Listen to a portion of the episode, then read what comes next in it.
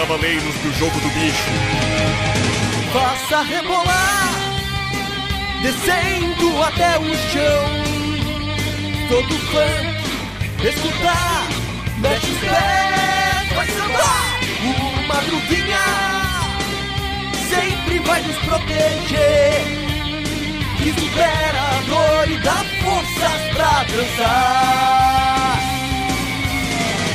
Guaxinim Fantasy RPG vamos jogar. Porque quando o baile começa Não tem ninguém que vai nos parar. Sem guaxá, guerreiros do jogo do bicho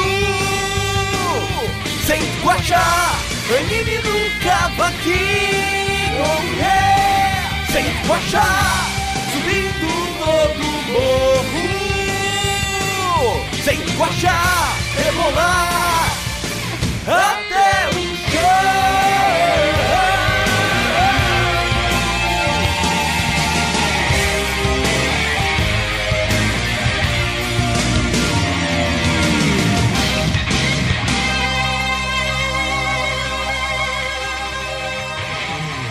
Versão brasileira para podcast Contador de Histórias. O Realidades Paralelas do Guaxinim é um podcast de one-shots, ou seja, cada episódio é uma aventura única com início, meio e fim. Embora vários episódios tenham referências entre si, easter eggs, mas nunca um guaxaverso, cada episódio pode ser aproveitado de maneira isolada, sem precisar respeitar uma sequência. Esse episódio é uma exceção. Cavaleiros do Bicho versus São Paulo é continuação lá do nosso episódio 20, Cavaleiros do Bicho. Então, para aproveitar esse episódio em sua totalidade, aconselho a você ouvir o episódio 20 antes de ouvir esse aqui. E para você que é nosso ouvinte fiel e está pensando em reclamar, nossa, como assim não é um manchote? Bem, esse episódio está saindo como um extra, ele não vai ocupar a vaga do episódio da quinzena. Na meia-noite do dia 31, Halloween, teremos mais um episódio no feed, totalizando quatro episódios em outubro. Não esqueça de nos seguir nas redes sociais, arroba Marcelo Guaxinim, arroba RP Guaxa. E se você quiser uma parte 3, espera o episódio acabar que eu vou te falar como conseguir.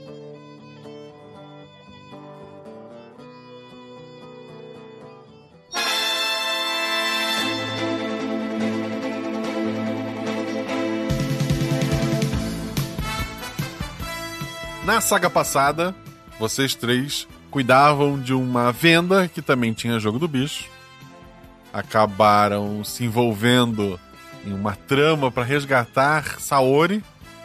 Na verdade, para encontrá-la e entregar o número do WhatsApp do Galo de Andrade, que era filho do bicheiro da região. Vocês passaram por vários problemas num baile funk, numa escola de samba, tiveram que passar por algumas casas com pessoas muito legais e outras nem tanto. Até que chegaram na dona do morro. E lá enfrentaram ela, enfrentaram um policial corrupto e o marido da dona. Acabaram vencendo, salvando a Saori, tudo estava certo. Uma semana se passou. Vocês estavam indo para a venda de vocês, porque vocês não são mais os trabalhadores daquela uh, daquele comércio, vocês se tornaram donos graças a seus atos. Quando surgiu um, um motoqueiro. O motoqueiro, ao surgir na rua, todos os carros tiveram seu retrovisor quebrado, só na presença desse motoboy. Vocês foram pegos de surpresa, ele saiu em disparada para cima de vocês e vocês três foram derrubados. Antes disso, Shelly, como é que era a tua personagem e qual é o atributo e a armadura dela? Bom, a, a Anísia é uma negra maravilhosa, com o cabelo afro, assim, todo com penteados esculturais, talvez tão esculturais quanto o corpão dela.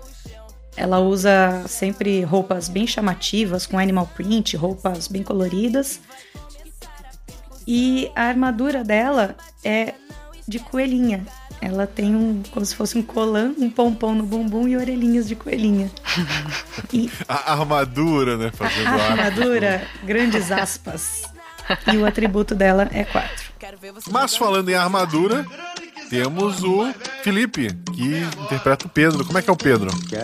Pedro, Pedro é um, é um homem de 40 anos. Uh, no, muito simpático. Ele tem uh, uma barriga um pouco avantajada, mas devido à última aventura, ele, ele tá se sentindo melhor fisicamente. Mesmo porque ele tá carregando uma armadura de ferro. subindo e descendo o morro, correndo como nunca. e eu porto a armadura do Madruguinho, que é a armadura do burrinho de ferro. Meu atributo é atributo 3. E por último, mas não menos importante, temos a Thaís, que interpreta a Cris. A Cris é uma menina morena, pequenininha, cabelão até a cintura, é bravinha e toda esquentada, então não mexe com ela. E a armadura dela é de um gato, então ela tem até uma sainha bonitinha. É, e o atributo dela é 5. Perfeito. Como eu falei, vocês foram pegos de surpresa e caíram. Escuridão total para os três. Até que a Cris escuta uma voz bem baixinha dizendo: E agora? São oito. E tu tá de... acordada novamente. Tu tá escutando o barulho da moto ali. O que, que tu faz? Agora são oito? Eu começo a chacoalhar. As pessoas acordaram comigo? Só eu acordei. Não, só você e a moto tá por ali. Eu consigo levantar e chacoalhar meus companheiros de armadura? Sim. Tu, tu levanta, tu vê que eles estão vivos, mas estão desmaiados. Tu tava no meio dos dois, tu foi atingida diretamente pela moto, enquanto os dois foram mais pegos pela, é, pelo deslocamento de ar que a moto causou. A tua armadura tá perfeita, tu não tá com nenhum ferimento, nem sentindo nada. Tu vê que o, o, o motoqueiro, ele te olha meio assustado. Um brilho vem do, do, do pescoço dele. Um cachorro de metal pula sobre ele. O capacete dele agora tem o formato da cabeça de cachorro. Ele tem ombreiras, ele tem uma, um rabinho uhum. saindo da calça dele. E ele acelera a moto pra cima de ti de novo. Eita. Tem uma ação antes. Ele, ele vai te matar na, novamente é. até acabar tuas vidas. Ele tá na moto. Tá na moto. Tá, então é, eu tô no, no esquema Cosmo elevado. Consigo usar o meu segundo golpe que eu desenvolvi no último. Sim. Tá, então eu vou tentar mexer com a moto dele para parar. Então o trovão um gatinho mais com Cosmo elevado. Pra eu tentar parar a moto dele. Rola dois dados então, Cris. Ok. Pera aí. 1 um e 5. 1 um e 5, teu atributo é 5. Então tu conseguiu um acerto normal e um acerto crítico tirar teu, teu atributo. Ele acelera a moto, a moto tá indo na tua direção. Cabeça de cachorro, rabo de cachorro. O que, que tu faz? Como é que foi esse teu ataque? Ele foi, tipo, mexendo com o eletromagnetismo para parar a moto. Tu concentra a tua energia, né? Tu controla a energia elétrica. Esfregando uma patinha da armadura na outra, a Cris cria uma corrente elétrica que é disparada quando ela estende as mãos na direção do oponente. E acaba acertando o motor. A moto para, o piloto continua, ele é atirado para fora, fora da, da moto. Ele bate contra os carros, contra o chão. E tu vê a armadura dele voltando a virar só um pingente. A, a tua armadura se desfaz, tu te sente cansada e desmaia. Eita.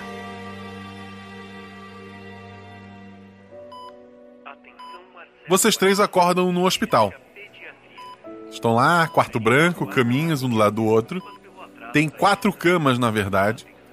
Na quarta cama está o Galo de Andrade. Eu Ai, ai, ai, ai, ai. Eu tô com quantos ossos quebrados? Não, agora tá tudo certo. Beleza. Eu, eu vejo. Primeiro eu vou ver se meus, meus amigos estão bem. Cris, Anísia. Ai. É. Pedro. Ai, ai. Onde que a gente tá? Ai, eu não, nem consegui anotar a placa. Ai, ai, ai. Mano. Eu acho que a gente tá no hospital. O que tá acontecendo? Eu não tô entendendo nada. O que, que, a gente tá fazendo aqui? Galo, Galo de Andrade? Eu vou até, até o galo. O galo, ao contrário de vocês, ele tá com os dois braços engessados, uma perna engessada, ele tá bem machucado, tá com a cabeça enfaixada. E ele fala: Eu fui atacado por um cavaleiro de armadura. Ele levou a Saori. Ele disse que ia casar com ela e unir os dois reinos. Ele quer comandar São Paulo e o nosso morro. Droga. Você viu quem era? É. Ele usava a armadura de porco. Armadura de porco. É o que me faltava. É, Quando a gente é, foi desmaiado, a gente viu algumas armaduras com de quem Não, atacou? vocês não viram. Não, não viram. Só a Cris viu que era do cachorro, né? O motoqueiro. Sim. Você sabe quem tem a, a armadura de cachorro? Não sei, não sei. Meu pai se desfez de vários pingentes. Não sabemos seus paradeiros. Nisso entra uma pessoa que vocês conhecem, é, como Zé Droguinha. Só que ele tá de, ele tá de, de camiseta social, de, de calça social, de sapato. E ele tá trazendo uma mochila meio estranha. Ele entra. Vocês estão bem? Vocês estão bem? Olha só. A gente tá mais ou menos, mas você parece que tá muito bem, hein? Tomou um Eu banho? Eu sou- trabalhador agora. Sou trabalhador, tô trabalhando. Tô Rapaz, que trabalhando. orgulho de você. Mandou bem. E a novinha? Muito bem, meu jovem. Muito bem. A novinha não quer nada comigo. A novinha não quer nada comigo. Mas tô trabalhando, como vocês falaram. E eu trouxe uma coisa pra vocês. O que é? Ele, ele faz como se fosse tirar das costas, mas vocês notam que na verdade é um, um senhorzinho bem pequeno, abraçado nas costas dele, tipo o Yoda do. ele, ele tira esse senhorzinho, coloca no chão. Esse, esse senhor está com os olhos fechados. Ele tem um cavaquinho embaixo do braço. E ele fala: Vocês lembram de mim? É, é, desculpa. Ô, seu Zeca. Ah, eu ia falar Chaca. Eu já ia falar que era o Chaca, eu não lembrava que o nome dele era Zeca, desculpa. In- in- inclusive, é, você recebeu lá as cervejas da nossa venda? Sim, sim. Está tudo explicado. Está tudo certo. Tudo foi explicado. Eu fui ludibriado para parar vocês.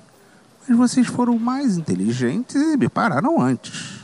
Infelizmente, eu vim aqui trazer uma notícia muito triste. Ou melhor, é bom sempre ouvir uma notícia boa antes. Você, Anísia, nasceu com um poder.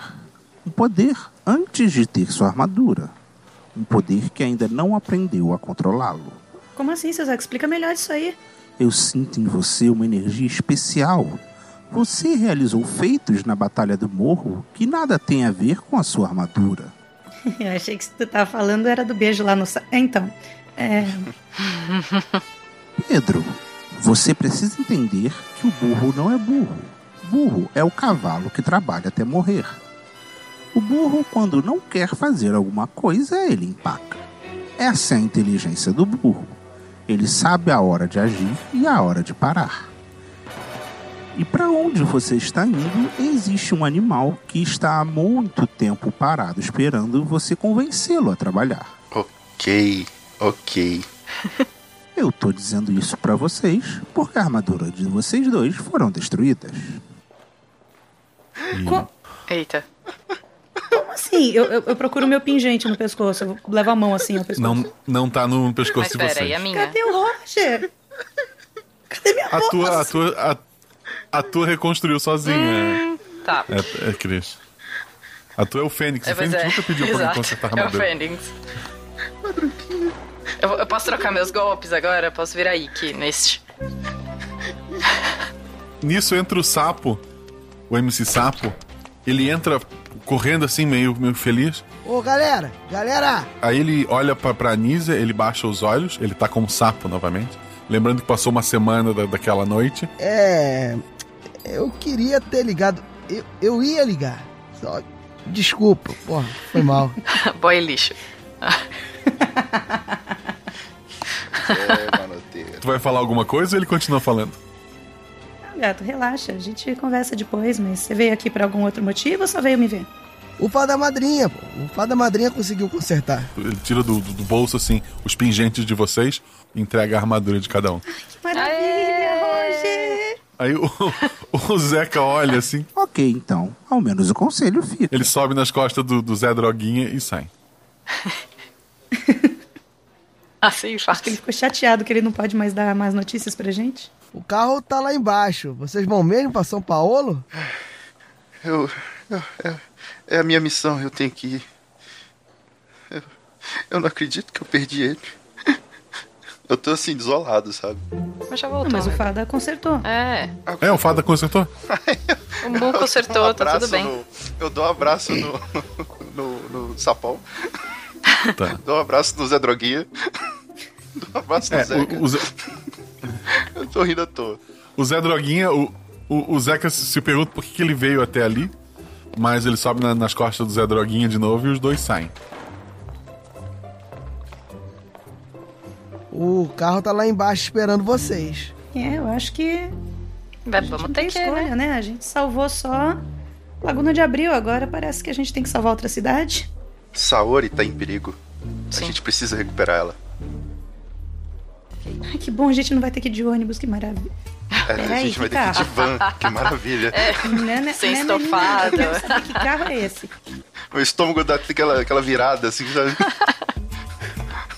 A nossa última carona não foi tão agradável assim. Não, não, esse é o outro. Não, não se preocupa, não. Não, a gente não sabe disso, eu só tô desconfiada.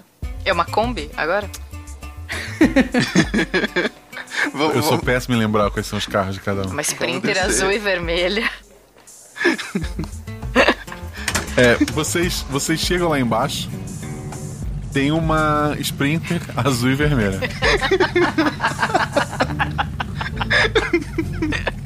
Eu vou na frente! Eu prevejo, eu prevejo náuseas. Tem cinto de segurança nesse negócio? Não, não tem. Não. Claro que não, né? Claro que não.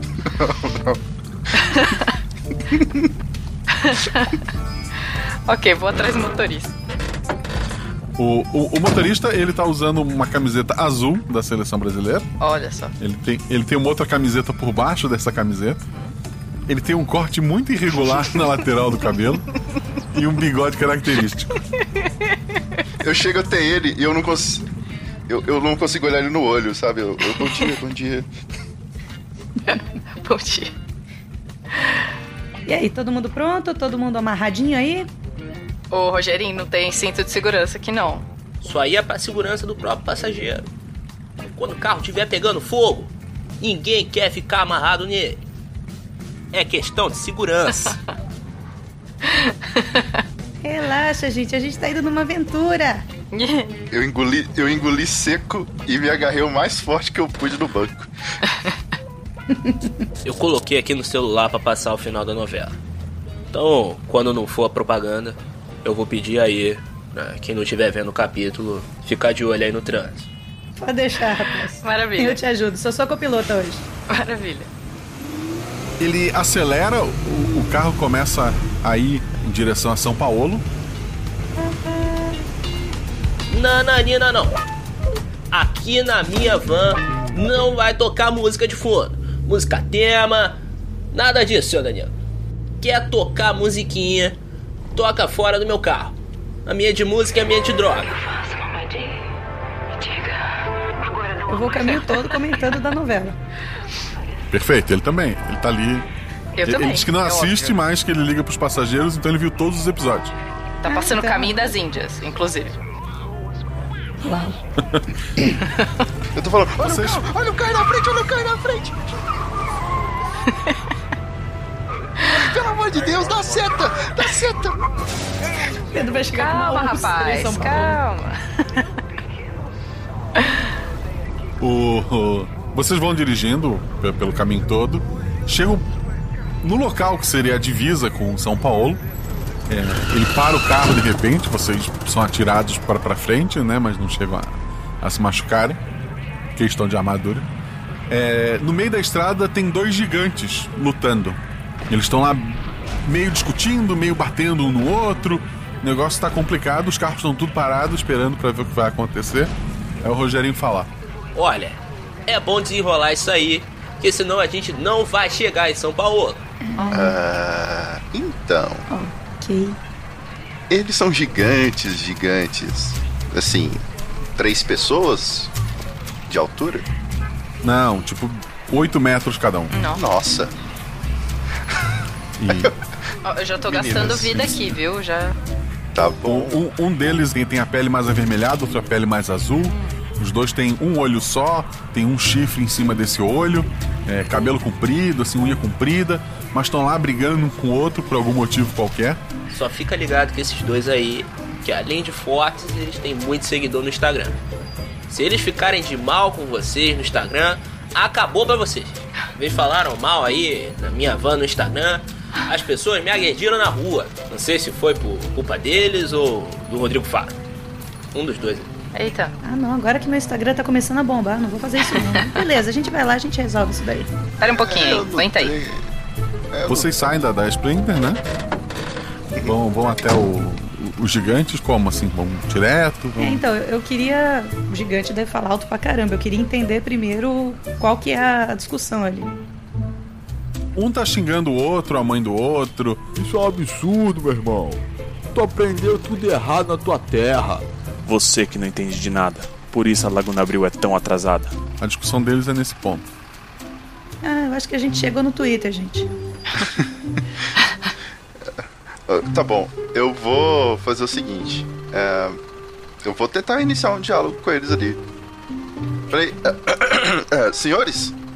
É, por acaso. Os dois param, olham pra ti. Abrem um sorriso, continua. É, desculpa incomodar, mas é porque tem uma fila de carro aqui atrás e a gente precisa chegar em São Paulo. Se vocês puderem dar uma licencinha, é, nada demais, claro. Vocês podem continuar a sua discussão mais ali no, no encost- no encostamento, que tal? Mas você nasceu em Laguna de Abril e tá indo pra São Paulo. Ou você é de São Paulo e tá voltando. É porque tem diferença. Tu é de onde? Rapaz. Ah, Olha, eu posso eu eu, tô- falar? Eu posso falar eu sou de São Paulo. Tem algum problema? Não tem. Tem sim. Eita. Hum, Creu hum. já. Ok. Tá certo. Eles voltam lá pro Pedro. Você é da onde? Eu, eu não sou de nenhum dos dois lugares. Algum problema? Aí eles sorriem. A gente já tá aqui brigando faz dois anos. Até que enfim apareceu alguém que é imparcial. Meu irmão, tu vai ser o nosso juiz. Nossa, que bom. Os dois se olham. O que ele falar tá valendo então. Beleza? Formou. Que maravilha, né? Eu me afasto um pouco do Pedro. É. Um, um deles fala. Fala pra mim, o certo é biscoito? Ou bolacha? Não, não. Eu, eu me posiciono, óbvio, ao lado do cara que fala bolacha. Eu vou pro lado do que falou biscoito. Ah lá, ah lá. É é realmente você que vai resolver esse negócio, Pedro. Olha, eu só queria dizer que na minha terra a gente chama isso de outro nome. Nem biscoito, nem bolacha. Como é que vocês chamam? Acredito que ah, cada um pode chamar do jeito que lhe convier. É, isso não vai matar ninguém. Lá a gente chama de quitanda. Olha só. Os dois se olham. Eu tô suando frio. Eu tô suando frio. Rola dois dados, Pedro. Eu e a Anitta, a gente fica se olhando assim, tipo, ferrou, né? A gente não sabe o que tá acontecendo. Um e três. O teu atributo é? Três. Então, três é um acerto crítico. Os dois se olham. Fechou em quintanda então? O certo ainda é biscoito. Mas vou aceitar quitanda. Então fechou. Firmeza. Eles apertam a mão e cada um vai para um lado. Graças a Deus. Olha só. Eu tô batendo palmas. É. Obrigada, Kitanda. Pedro, você Pedro- é um gênio. O Pedro tá passando a mão na testa assim, ó, tá, tá, tá pingando. Pis, me ajuda aqui, vamos parar o Pedro que ele não vai conseguir Vamos. chegar na van. não. Tô com um lequezinho na frente dele, assim, já. E o Felipe também tá suando frio.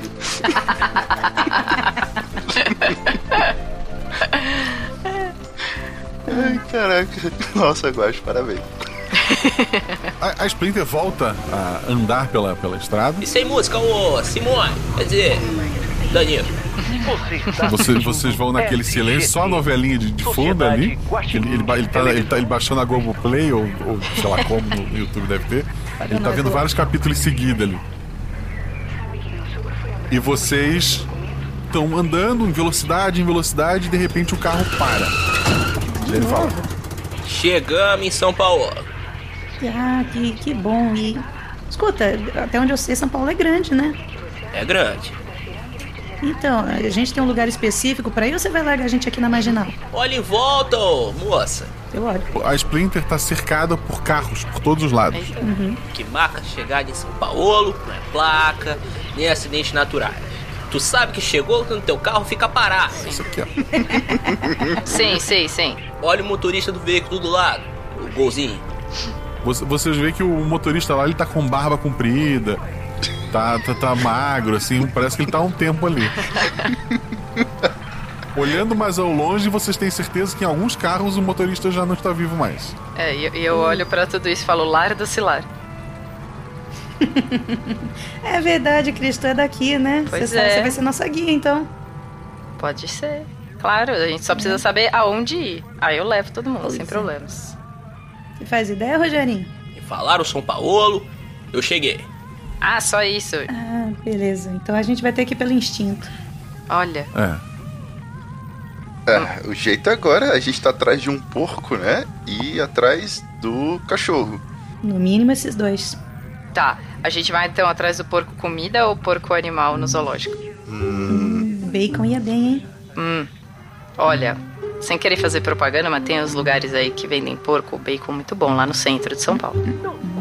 Olha, já que você é daqui, Cris, é, acho que você é a melhor pessoa pra nos guiar. Vambora. Olha só. Então bora pro centro. Nisso, o, Ro- o- o Rogerinho já tá se preparando ali, ele já subiu no canteiro, já tá manobrando na, na, na ciclovia pra ele voltar pra casa quando vocês saírem. Boa sorte, cara. Compra Claro, um lanchinho claro. aí com os ambulantes que você não vai chegar hoje ainda não, hein? Bebe água.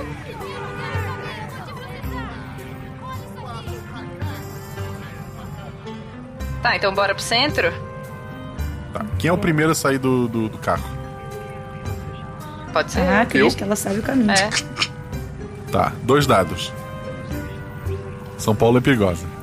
Ela sabe olhar pros lados. Ela vai ensinar pra gente. Segura todos os seus pertences aí, tá? Quanto é que você tirou? Três e um. É uma ação física.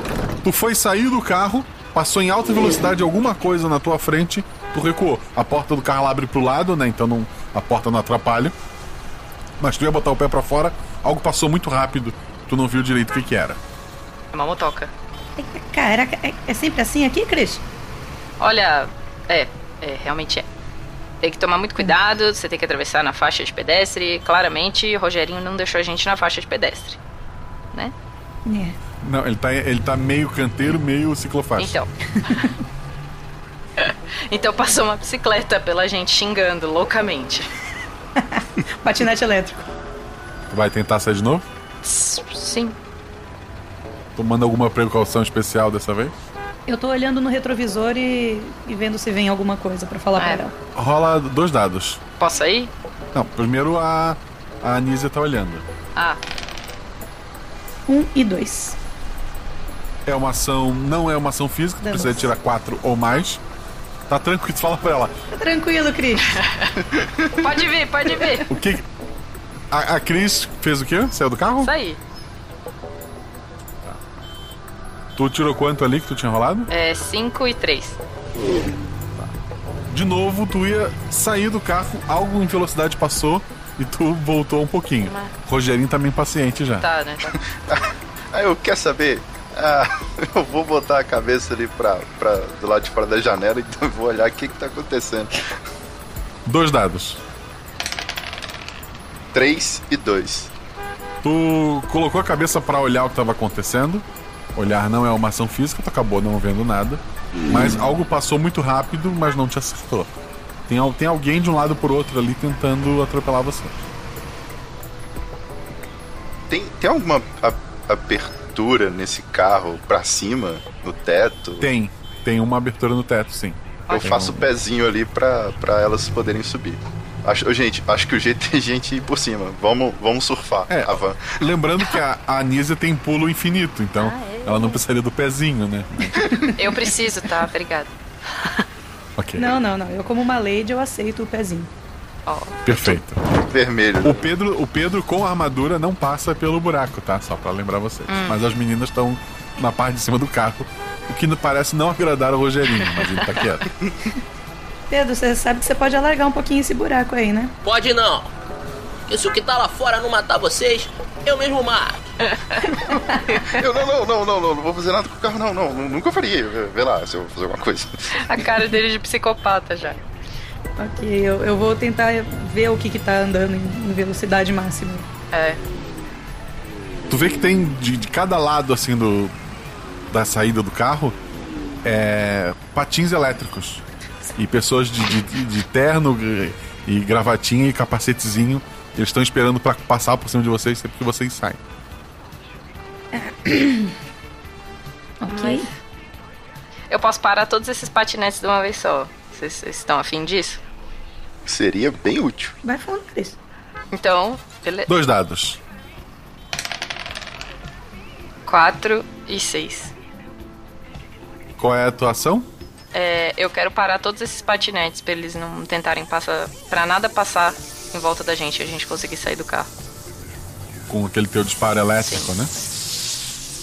Tu te concentra, faz isso. É, tu jogou dois dados, conseguiu um acerto só. Um do- dos patinetes elétricos faz um barulhinho estranho e apaga. O outro continua funcionando. Ação, Anísia. Eu vou pular e vou.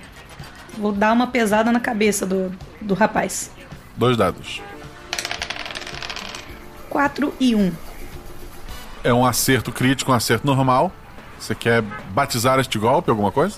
Eu quero. Eu pensei um pouquinho e agora eu tenho um golpe chamado Pé de Diamante! eu vou meter um chute gelado na cabeça dele. Pula de cima do carro, acerta, é, no- antes de tocar o chão, acerta um chute. É, chega a, aquele ventinho frio para todos que estão próximo ali e um gelo terrível para aquele é, patineteiro. Como é que se chama? Trabalhador da Berrine. Isso. Aí ele, ele congela de uma vez e cai de lado com o patinetezinho dele. E parece estar tranquilo. Pedro, ação? Eu tô ali dentro. Vo- Vocês conseguiram ver o que, que tá aí fora? Tá limpo, Pedro, pode vir. Bem. Beleza, tô- então eu vou sair da van agora. Pela porta.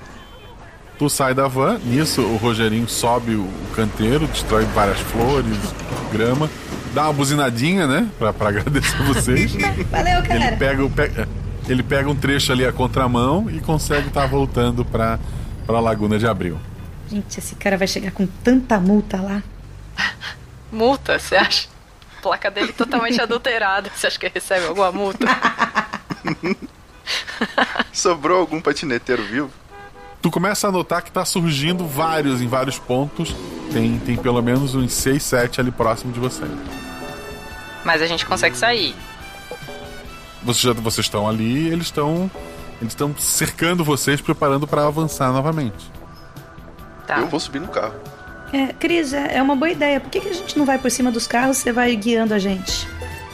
Beleza, a gente vai todo mundo com- vou pulando com você? Em cima dos carros? É, pode ser. A gente consegue fazer isso? Vocês tentam subir nos carros ali.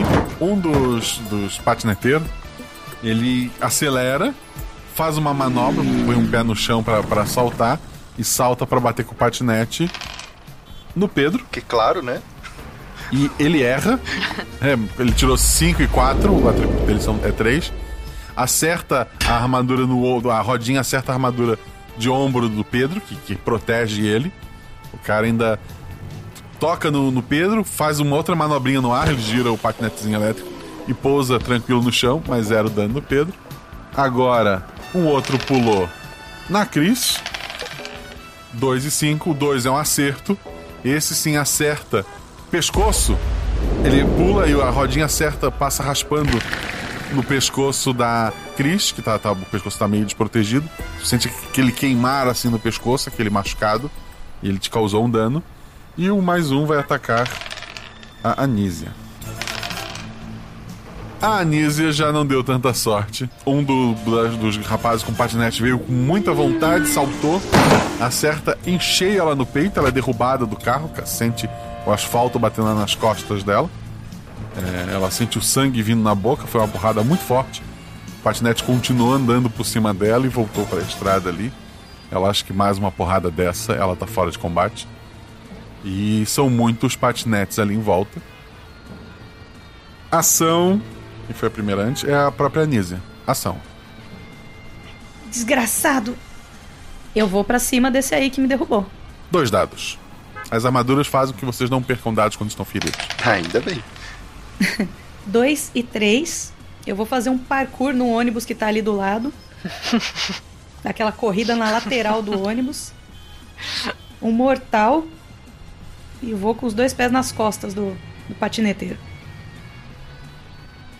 Perfeito.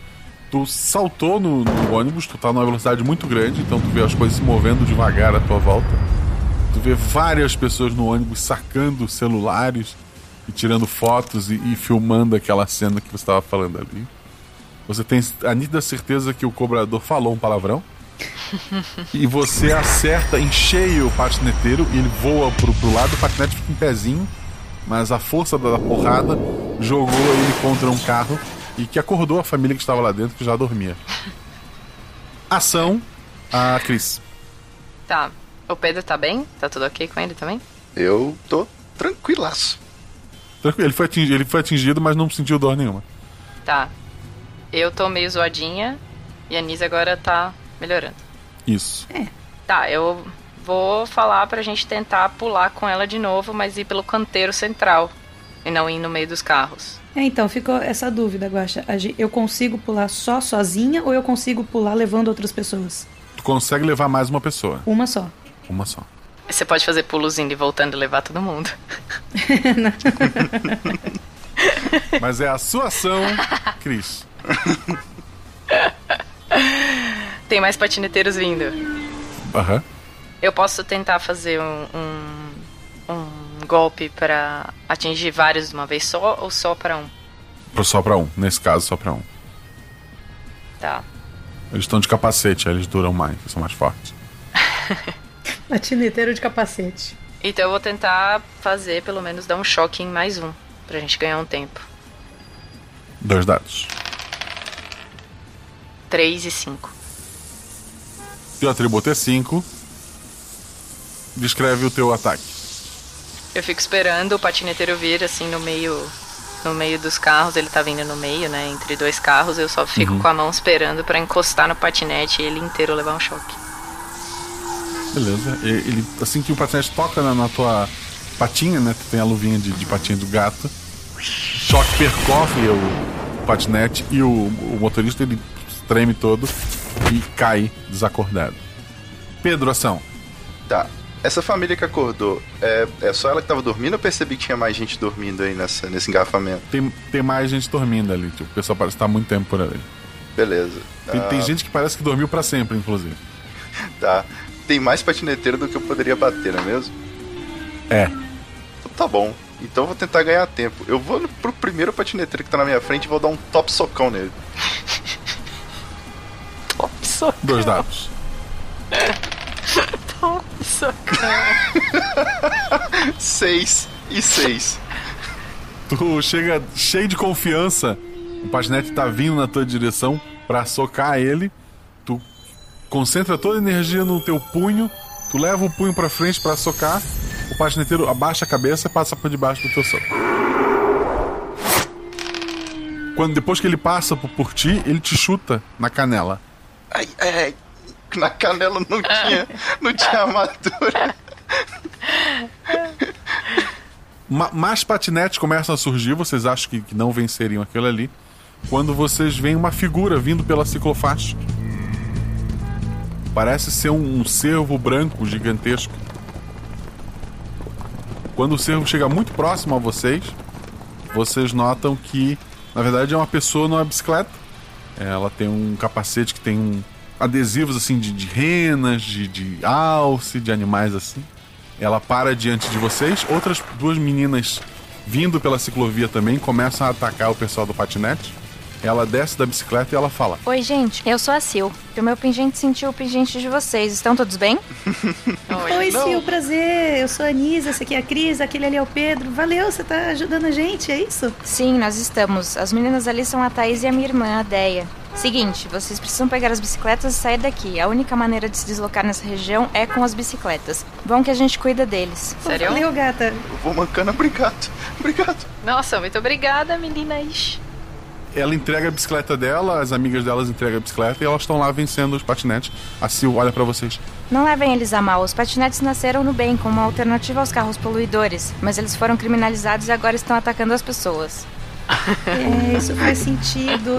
Eu espero encontrar você depois em algum bar, alguma balada, pra gente conversar mais, viu? Valeu. Tá combinado, as bicicletas sabem o caminho, confiem nelas. Ai, que lindas. Tá bom.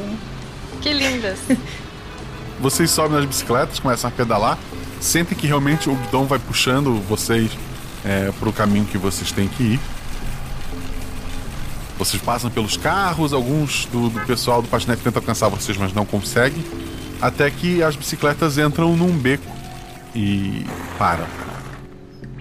Lá dentro vocês veem duas pessoas. Uma delas tá, tá num canto assim, afiando lâminas, ele tá trabalhando com metal.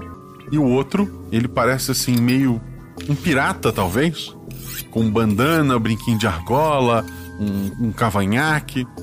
Ele tá meditando no meio daquela, daquele beco que vocês estão. Olha, me disseram que São Paulo tem gente estranha, mas isso aqui é um absurdo, hein? É, com licença? Ou de casa?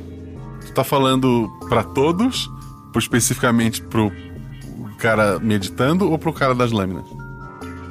Bom, eu vou no cara das lâminas, porque eu, eu não quero incomodar o que tá meditando. Ele tá fazendo uma faca, tá afiando, ele tá- parece que tá criando armas ali. Mas ele responde? Ele faz só um sinal com a cabeça pro outro. tá, eu percebo algu- alguma atitude agressiva, não? Respondeu nada, nem deu bom dia. Não, ele só fez assim com, com, com a sobrancelha pra. É, o- tipo, é o outro. Ah, ah sim. Desculpa, é, eu- ok. eu falo assim, ó, é, desculpa te incomodar na meditação. É, a Sil nos mandou pra cá com as bicicletas. A gente tá precisando de muita ajuda. Ele abre os olhos. A Sil mandou vocês aqui? Ah, aquela danadinha. Excelente. Vocês sentem que, que este homem ele tem uma um pingente com ele também, mas tá pra dentro da camisa. E ele fala pra vocês: O que vocês fazem tão longe de casa? Se liga. A nossa. A gente tem que ir atrás da Saori. Hum. Você sabe quem é a Saori? Os pássaros me contam tudo. Eu sempre sei o que acontece na minha cidade. Eu sei que o Ranjulio sequestrou uma menina de uma terra distante. Hum. Ranjulio? Isso aí. Hum. Hum. Ele também controla um dos pingentes. Eu já tentei confrontá-lo uma vez, mas ele fugiu. E por onde que ele fica? Ele controla o quarto pilar de São Paulo, mas só aqueles que dominarem os outros três pilares podem alcançá-lo. Ok. Assim, é, desculpa. A gente nem se apresentou. Quem, quem é o senhor? Eu sou a Anísia, esse aqui é o Pedro, esse aqui é a Cris. Eu me chamo Pena e esse aqui é o nosso beco, tá ligado? Olha só. Pena, o Que Senhor das fofo. Aves. Maravilhoso. E assim, só por curiosidade, você sabe me dizer qual que é o pingente desse Han Júlio aí? Ele usa o pingente do porco. É, só mais uma pergunta. Você faz alguma ideia de quem tem o pingente do cachorro? O chefe dos motoboys. Ele foi visto pela periferia. Na ZL, né? Isso mesmo. Em São Paulo existe um buraco mágico onde vive uma criatura de metal que liga todos os lugares da cidade, já que pelas estradas isso é bem impossível. Tudo pelo subterrâneo. Sim. E tem várias cores também, né? Para as linhas diferentes. Isso, isso. Tá. Eu acho, só, só vindo que a gente veio de Laguna de Abril, eu acho que a gente tá na parte da linha azul. Tá só para. Meu caro Pena, a- a- a- através desses portais a gente consegue chegar nos três pilares. Isso, vocês só precisam escolher em qual pilar que vocês querem chegar primeiro. São Paulo se ergue em quatro pilares: o tradicional, o novo, a periferia e o centro. Tá. O centro tá bloqueado pelo porco. Vamos pegar esse cachorrão? Ah, eu ia falar isso. É o jeito. A gente já conhece esse inimigo. Bora. O primeiro destino de vocês é a periferia. Uhum. Sim. Beleza. Lá perto do Pen tem um desses buracos mágicos. Vocês podem ir nele, ou se quiserem falar alguma coisa, fazer alguma coisa. É, Pena, você disse que conversa com os pássaros. Você tem alguma dica ou alguma coisa que possa nos ajudar nessa caminhada? Eu sei que o porco tá organizando alguma coisa aí. Ele tá reunindo umas nuvens muito escuras. Eu acho que ele planeja inundar São Paulo. Tenho medo dele inutilizar todas as formas de deslocamento, das grades dos condomínios virarem grandes prisões. Tá Lá vamos nós correr contra o tempo de novo. Exato. É o jeito. Valeu a pena. Muito obrigada. Gente, se precisarem de mais alguma coisa, eu tô aqui. Tá, é, eu, eu mando, eu mando um, um pombo mensageiro. Ou um passarinho. Um passarinho azul. É, é verdade, né? A gente devia estar anotando o WhatsApp de todo mundo aqui. Mais Não é? fácil? É, Tá, vocês podem ter pego o WhatsApp do Pena, então. Pode ser? ok. É, melhor. Tá. Primeiro lugar que vocês vão é perife- periferia, então, é isso? Periferia. Isso. Vocês entram naquele buraco mágico, lá tem uma, uma, uma serpente gigante de metal, vocês entram nela, ela leva vocês até o local que vocês queriam e vocês saem desse, deste lugar.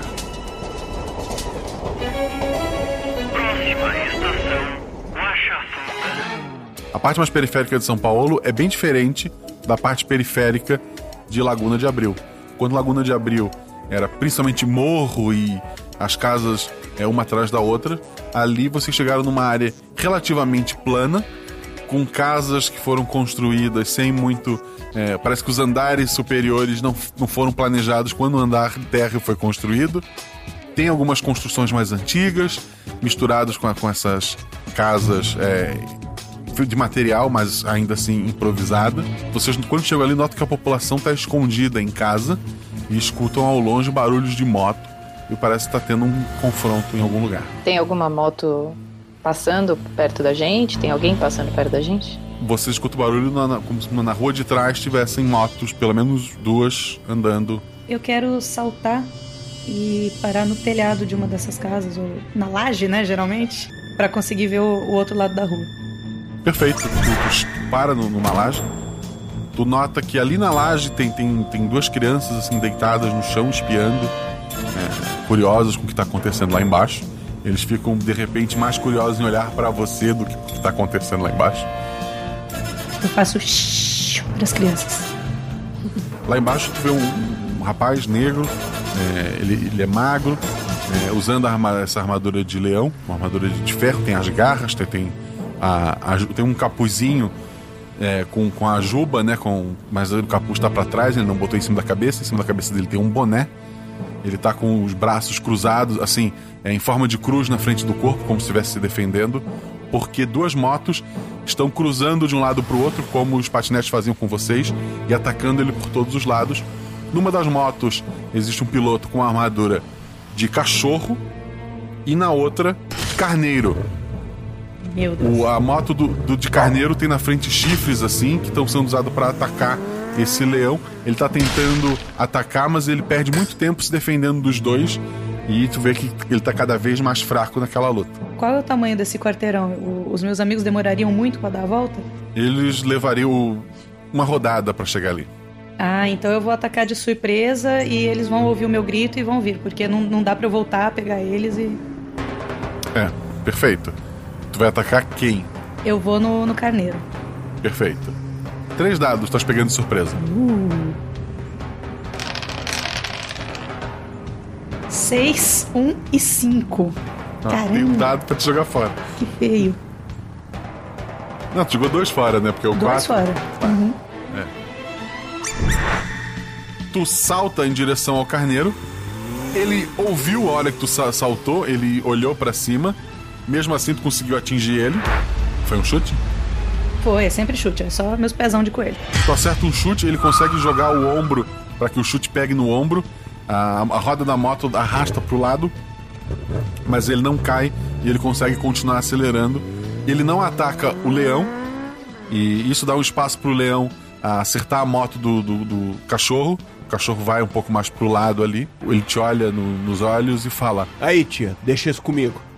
E ele vai para cima do cachorro e o carneiro tá circulando ali. Divirta-se. Pedro e a Cris ouviram que tá tendo briga lá em cima. Vocês vão em direção ao confronto? Sim, Sim. correndo. Sim. Tá. Os dois estão correndo. É você e o carneiro, e o carneiro vai te atacar então, Anise. Uhum. 4 e 4. Ai. A moto dele acelera com tudo. Tu vê o- os dois chifres assim, aquele arredondado pra, pra dar a porrada, né? Eles vêm com muita velocidade. Tu, tu achou que ia conseguir desviar no último segundo e não conseguiu. Tu, tu começa a pular, aí os chifres acertam as tuas pernas. Tu dá aquela girada no ar, sabe? E cai com as costas no chão. E pela segunda vez hoje, é, tu teve um tempo para estar tá descansando, tu estava recuperada. Pela segunda vez hoje, tu sente o sangue vindo na tua boca, tu sente tudo ali girar um pouquinho e tu acha que qualquer porradinha que seja, tu tá fora de combate. Mas é atuação. Ok, não foi uma boa ideia vir assim na loucura, mas. Beleza, vamos derrubar esse filho da mãe aqui. Eu vou correndo para cima do, do carneiro. Eu acho que até ele conseguir dar a volta, virar de frente para mim de novo, eu consigo pegar ele pelo menos na lateral. Certo. Dois dados.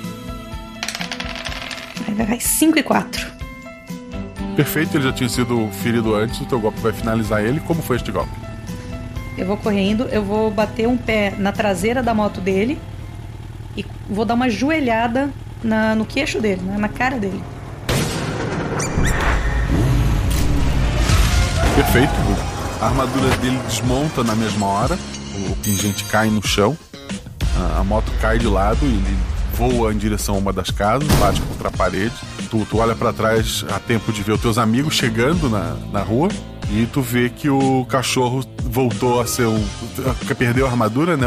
A armadura do cachorro voltou a ser um pingente. O leão tá segurando ele pelo cangote e dizendo: Ô Zé Ruelo, isso aqui é poder que vai ficar com a periferia, tá ligado? Nunca mais pisa com essas patas sujas aqui não. Joga ele no chão. Ele vem pro teu lado? Posso ficar com o outro? É, claro. Entrega o pingente de carneiro pra ele. Ele pega o pingente do, do carneiro, ele te dá um abraço. Valeu mesmo pela fortalecida. de nada, gato. Os outros dois chegaram, ele olha pro, pro, pros dois. Esses aí estão com você? É. Amigos, parceiros de trabalho, colegas de equipe. Essa aqui é a Cris, esse é o Pedro, eu sou a Anísia. Olá, meu senhor, tudo bom? É, meu desculpa. senhor, ele, ele, é jovem, tá? então. É, eu que sou. Eu, eu, tenho, eu que sou quarentão, então. O Pedro, o Pedro que tinha que ter chegado. eu vim correndo, né? Agora eu tô mais em forma. As aulas de Pilates vieram a calhar. Ele fala: Seguinte da letra, meu nome é Leandro de Oliveira. Eu tô responsável por essa parte da cidade. Essa galera da moto tava criando conflito por aqui, roubando trabalhador no ponto de ônibus, usando a parada toda, tá ligado? Leandro, é, você viu por acaso uma moça baixinha, de cabelo roxo, de nome Saori por aqui? Não, as partes não costumam andar muito por aqui, não.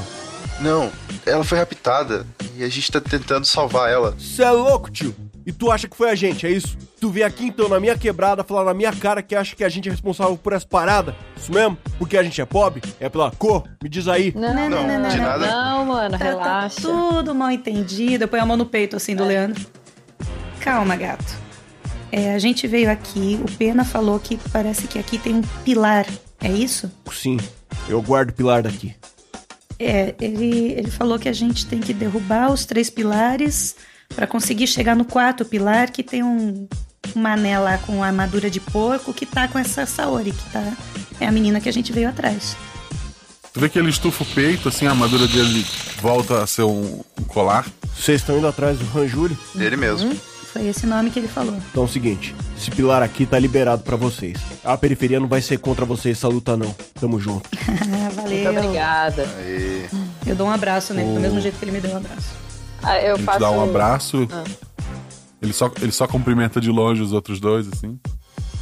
Aí eu posso perguntar pra ele se ele sabe de algum plano desse porco de destruir a cidade? Eles sempre tentam. Ficam trazendo os lixos dele pra cá, tentam nos controlar. Ele acha que consegue comprar todo mundo com dinheiro, Ah, tá ligado? porco capitalista, entendi. Ah, entendi. Assim, é, olha, a gente recebeu informação que deve chover bastante. Fala pro pessoal se cuidar. Ah, é capaz de, da cidade ficar bem estragada se a gente não tiver sucesso nessa missão. Se cuida aí, viu? Ganhasse o respeito dele, tu vê que ele te olha com respeito, com um sorriso assim. Aí, irmão, valeu mesmo pela informação, cara. Eu vou avisar pra galera levantar os móveis aí, qualquer coisa. É, Vai que a gente falha, né? Eu olho pras É. duas assim. Bom, a gente tá pegando o zap de todo mundo, passa o seu aí também, tá aqui o meu número, a gente vai se falando qualquer coisa. Vamos combinar. Ele, ele passa, ele passa. Precisou de alguma coisa aqui da perifa? Contato pra show? Meu número tá aqui. Vamos combinar, exatamente, vamos combinar. Vamos combinar. Ele chama a Anísia no, num canto, né? Aí, mina, chega mais, trocar uma letra com você. Ele chega pra ti e fala: Então, a armadura vem com o casaco e a juba. Aí eu tirei a juba. Ficou as garras, eu deixei com a cor mais escura. Tu acha que eu tô parecendo com o que agora? Uma pantera? É, Pantera Negra. Isso que eu falo pra todo mundo. Hum, gostei, rapaz. Adorei aquele filme. Wakanda Forever, mano. O máximo mesmo. Olha só. E eu faço o, o símbolozinho lá de Wakanda. Ele, ele faz também, ele tá empolgado ali. Altas referências. Já tivemos uma conexão aqui. É isso aí. E ali está resolvido. Bom, próximo buraco mágico e bora pra. hum, E aí, gente, antigo ou novo? Bom, o centro é o porco, então a gente tem que ir ou o novo ou o tradicional. Ahn, Bora no antigo? olha, a gente foi muito ruim com. Só pra, né? Eu volto no tradicional, é. É. Porque a inovação, os patinetes arrebentaram com a gente. A, a gente lida melhor com as coisas de antigamente. Ainda mais eu. Ah, Pedro, que é isso? Você tá ficando cada dia mais jovem. Exato. Tá ficando mais ágil. Beleza, tradicional então. Bom, vamos lá que eu preciso sentar um pouco, que eu tô meio cansada. Eu tomei uma porrada forte. Vocês descansam dentro da criatura de metal que atravessa São Paulo e carrega vocês. Próxima estação, Liberguacha. E vocês chegam até um lo- local que é como se fosse um uma grande praça com árvores de, de folhas rosas caindo. Vocês escutam ao longe tambores. O que vocês fazem? Eu tento entender onde é isso, porque eu não tô. É, Tá. É, eu vou tentar. fa- É na eu vou tentar liberdade. perceber alguma coisa além disso. Tentar utilizar minhas orelhas. Dois dados. 6 e 3. O, pro lado onde tá vindo os tambores, tu escuta, tu escuta mais ou- outros in- instrumentos, é, uma música tradicional, pessoas conversando. Parece que tem bastante gente é, naquela direção. Aí eu aponto pra essa direção e digo: Por aqui, garotas. Beleza. Vamos todo mundo junto dessa vez, que eu não vou mais me jogar na, É, na loucura, não. não faça isso. Aprendi minha lição. Pois é.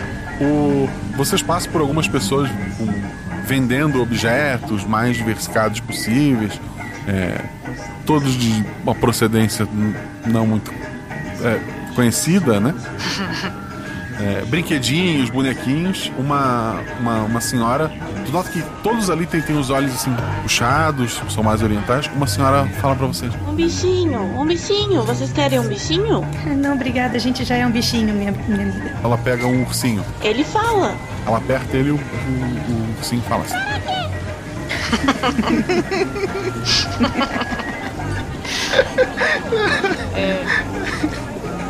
Eu fico. "Oh, mas. Eu ia responder pra ela, mas aí eu senti um cheiro muito bom de yakisoba e eu fui pro lado das barraquinhas de comida.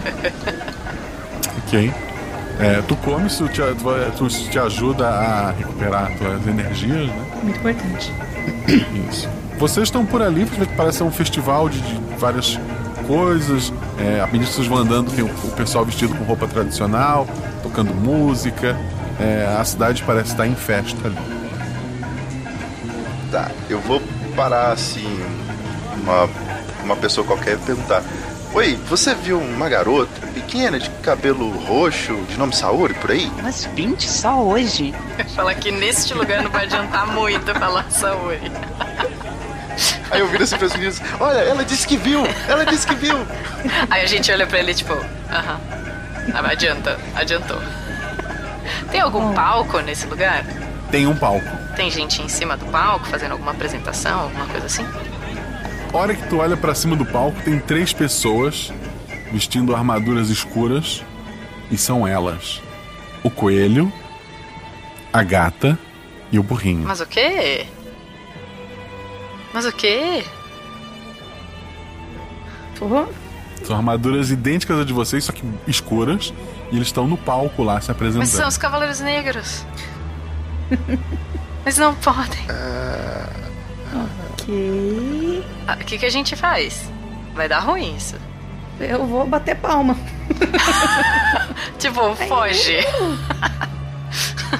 O pessoal no palco olha pra vocês, vocês notam que eles ficam é, muito bravos porque vocês copiaram o cosplay dele. e, e eles vão para Eles pulam é, pro chão né, do, do palco. É, a, a coelha pula melhor que os outros dois, embora pareça que eles não sejam do mesmo é, nível de poder que vocês.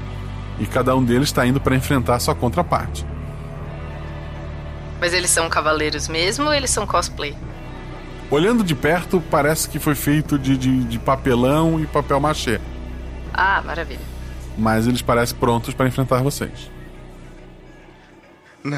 É procedência duvidosa, É, né? pois é, exato. Tá bom.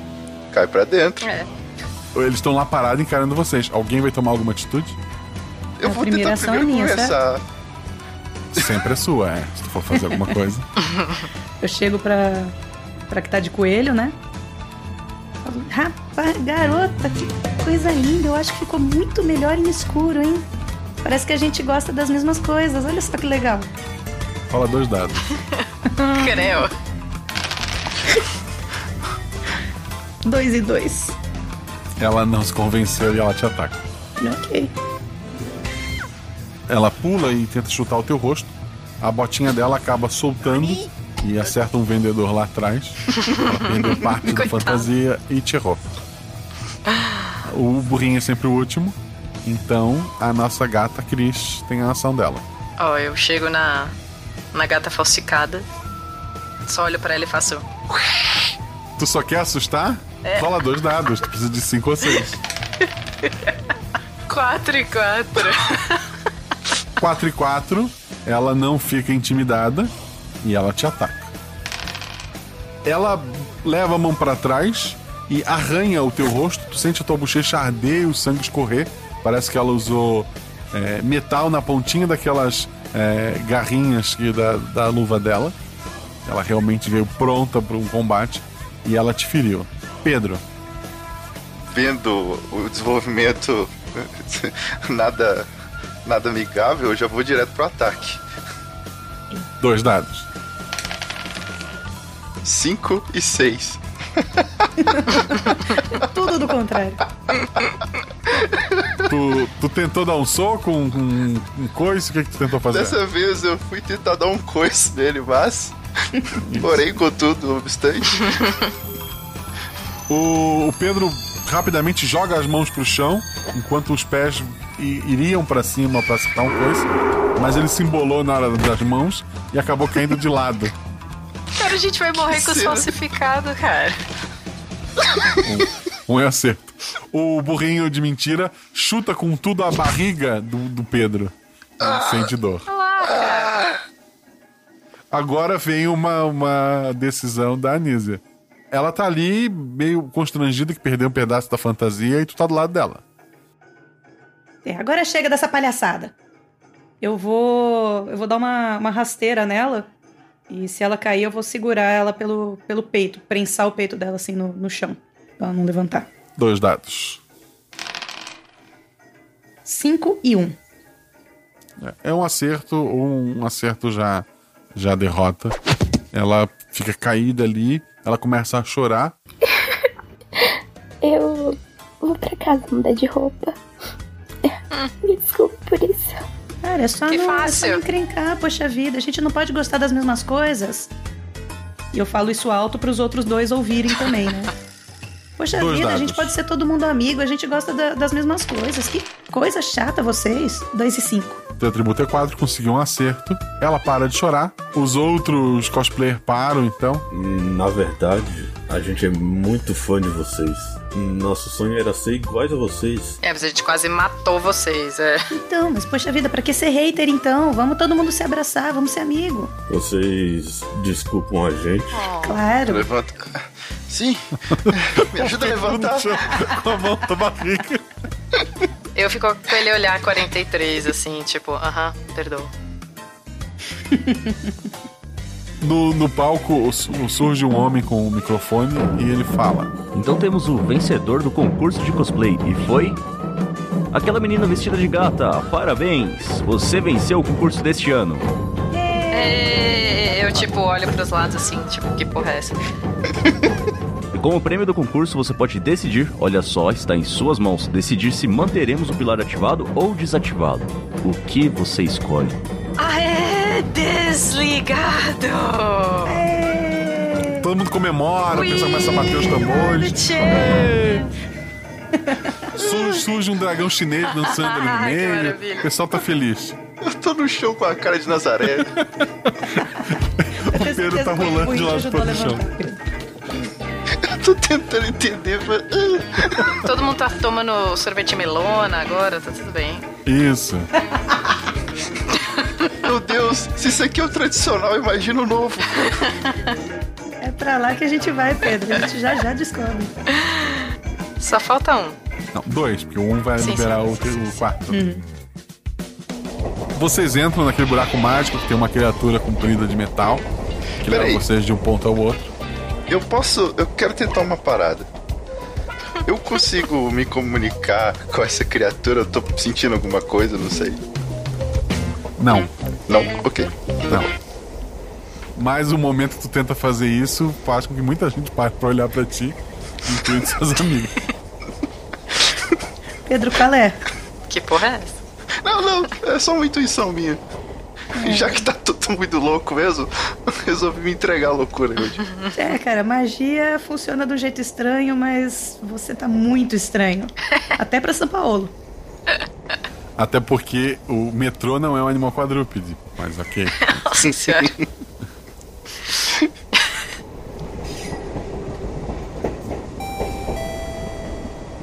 Próxima estação, Trianon, Guaxa. Vocês vão então procurar o novo. Vocês chegam numa. Parece ser uma rua praticamente infinita. Tem uma, uma menina segurando um caldeirãozinho cheio de, umas pedrinhas douradas. Atrás dela tem uma construção. Ela deveria ter caído, mas não caiu por engenharia. Ela só tem os pilares vermelhos no- nos cantos, segurando uma estrutura grande de concreto, né? Que é o, é o MASP, né? É, quando, o Pedro, quando o Pena falou do- dos quatro pilares, foi a primeira coisa que eu pensei. No MASP? Ah. Mas o, o- o- é, essa menina que tá segurando um caldeirão cheio de, de pedrinhas douradas, ela olha pra vocês. Vocês vieram para a exposição? Chegaram cedo, porque vocês sabem que a poluição vai acabar matando todos nós. Então, estamos aqui com essa exposição no MASP, com várias maneiras de salvar o planeta, o nosso lar. Tudo feito por artistas que usaram materiais especiais biodegradáveis junto com cada obra, um longo texto explicativo sobre como a obra foi feita, que materiais foram usados e a visão do artista sobre o planeta. A exposição abrirá em algumas horas. Olha, eu acho isso muito importante, viu? Porque essa poluição aqui tá acabando com a minha garganta. O ar tá muito seco. Nossa, tá demais. Sim, o que vai vencer a poluição é o MASP. Você tá fazendo o que aqui fora? Eu tô aqui para chamar as pessoas para a exposição e lembrar a todos que podemos salvar o planeta. Hum. E desse caldeirãozinho aí saiu o quê? Um arco-íris? Não, não, ele estava no final do arco-íris e eu só peguei ele. Você quer que todo mundo fique dentro do MASP? Quando abrir a exposição, eu espero que todos visitem. Marquem no Facebook. Hum, tá, não tem um motivo pra você querer manter todo mundo lá dentro. Não. Olha, eu tenho uma ideia. É, você tem alguma foto, WhatsApp que a gente pode mandar? A gente tem uma lista de contato grande. Talvez a gente consiga bastante gente pra vir aqui. Vamos criar o grupo já. Ela, ela te passa um flyerzinho com as informações. Ela põe o caldeirão no chão, né? Ela mexe na bolsinha dela, uma bolsinha de, de crochê. Ela tira um flyerzinho, né? Um papelzinho, e entrega pra ti. Beleza, eu. Eu entrego assim, ô Cris, você que entende dessas coisas. é, que tal tirar uma foto e, e compartilhar pra todo mundo que. No grupo. É, e talvez eles consigam vir, né? É, na, na exposição. Tá, beleza. O Pena, o Leandro, a, a Sil. Já montei um grupo, já mandei pra todo mundo. Grupo Armaduras. Beleza, a gente, a gente vai entrar na exposição. Beleza. A exposição não tá aberta Então, a ainda. exposição não tá aberta. Ah, sim.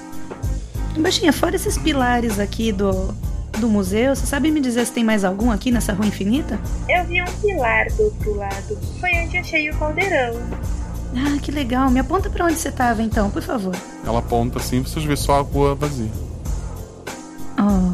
Ok. Bom, ela apontou, tô indo pra lá. Beleza. Vocês andam um pouquinho e após um tempo vocês chegam no MASP e tá a menina ali com um caldeirão. Ela fala pra vocês. Vocês vieram para a exposição? Chegaram cedo, porque vocês sabem que a poluição vai acabar matando todos nós. Então, estamos aqui com essa exposição no MASP, com várias maneiras de salvar o planeta, o nosso lar. Tudo feito por artistas que usaram materiais especiais biodegradáveis. Junto com cada obra, um longo texto explicativo sobre como a obra foi feita. Interessante. É, sensação esquisita. Não é? Eu tenho a impressão de que eu já vi isso antes. Pois é. é olha, não. Eu já vi. O Master é bem famoso. Ele aparece em fotos, jornais, revistas, redes sociais, no Google. Eu, eu, eu coloco a mão assim, eu, eu vejo se eu tô com um folder na mão. Tá com folder. Eu olho assim pras garotas. Olha aqui. A gente já teve aqui antes. É, eu tô tentando lembrar, mas acho que no jogo do bicho não tinha marmota, então não tá certo isso. Exatamente o que eu pensei agora. Exatamente, eu ia falar, não, a gente tá no dia da marmota. É. Tem alguma coisa no folder ali que eu consigo identificar? Ah, Não, é só chamando pra exposição mesmo. tá bom. Baixinha, fala uma coisa pra mim. Fora esses quatro pilares aqui, você sabe se tem mais algum outro pilar nessa rua infinita? Tem um pilar lá, onde eu achei esse caldeirão. Aqui, eu posso dar uma olhada no seu caldeirão, por favor? Pode. Ela dá o caldeirão na tua mão. Muda alguma coisa? O- as ruas estão lotadas de pessoas pra ti, tá? Ah. Aí, Pedro, Cris, Oi? Hã?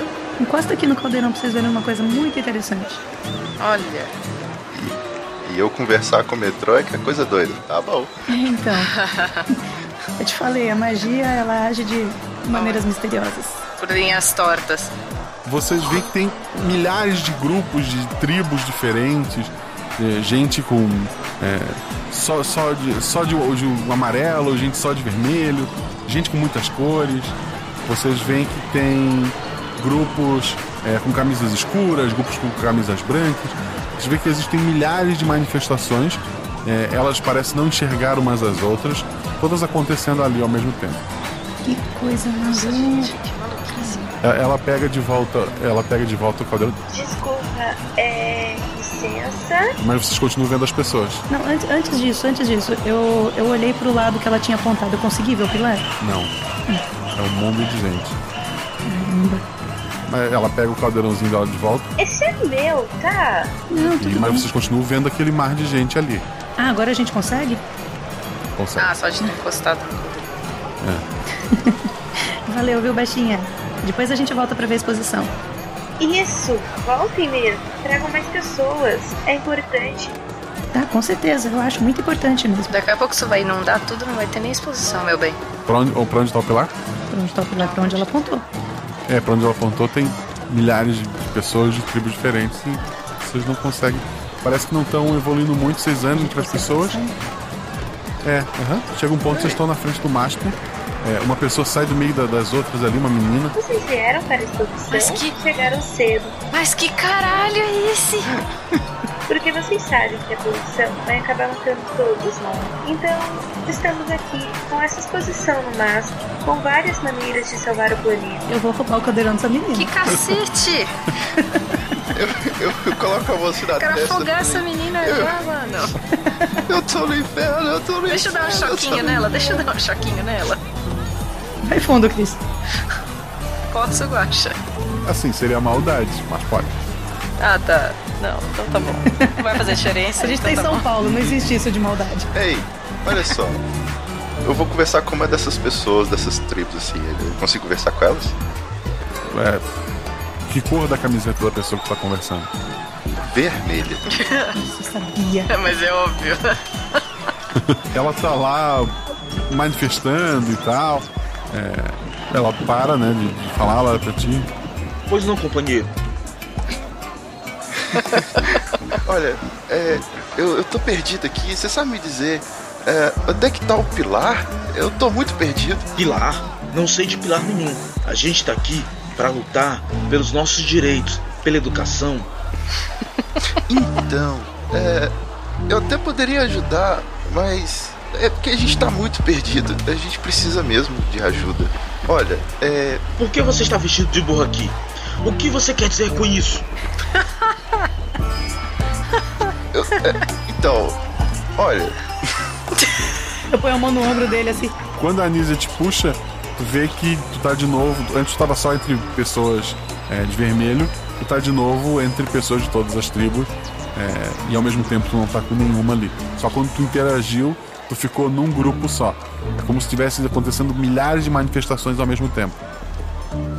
Gente, gente, quando eu conversei com ele, a multidão meio que sumiu.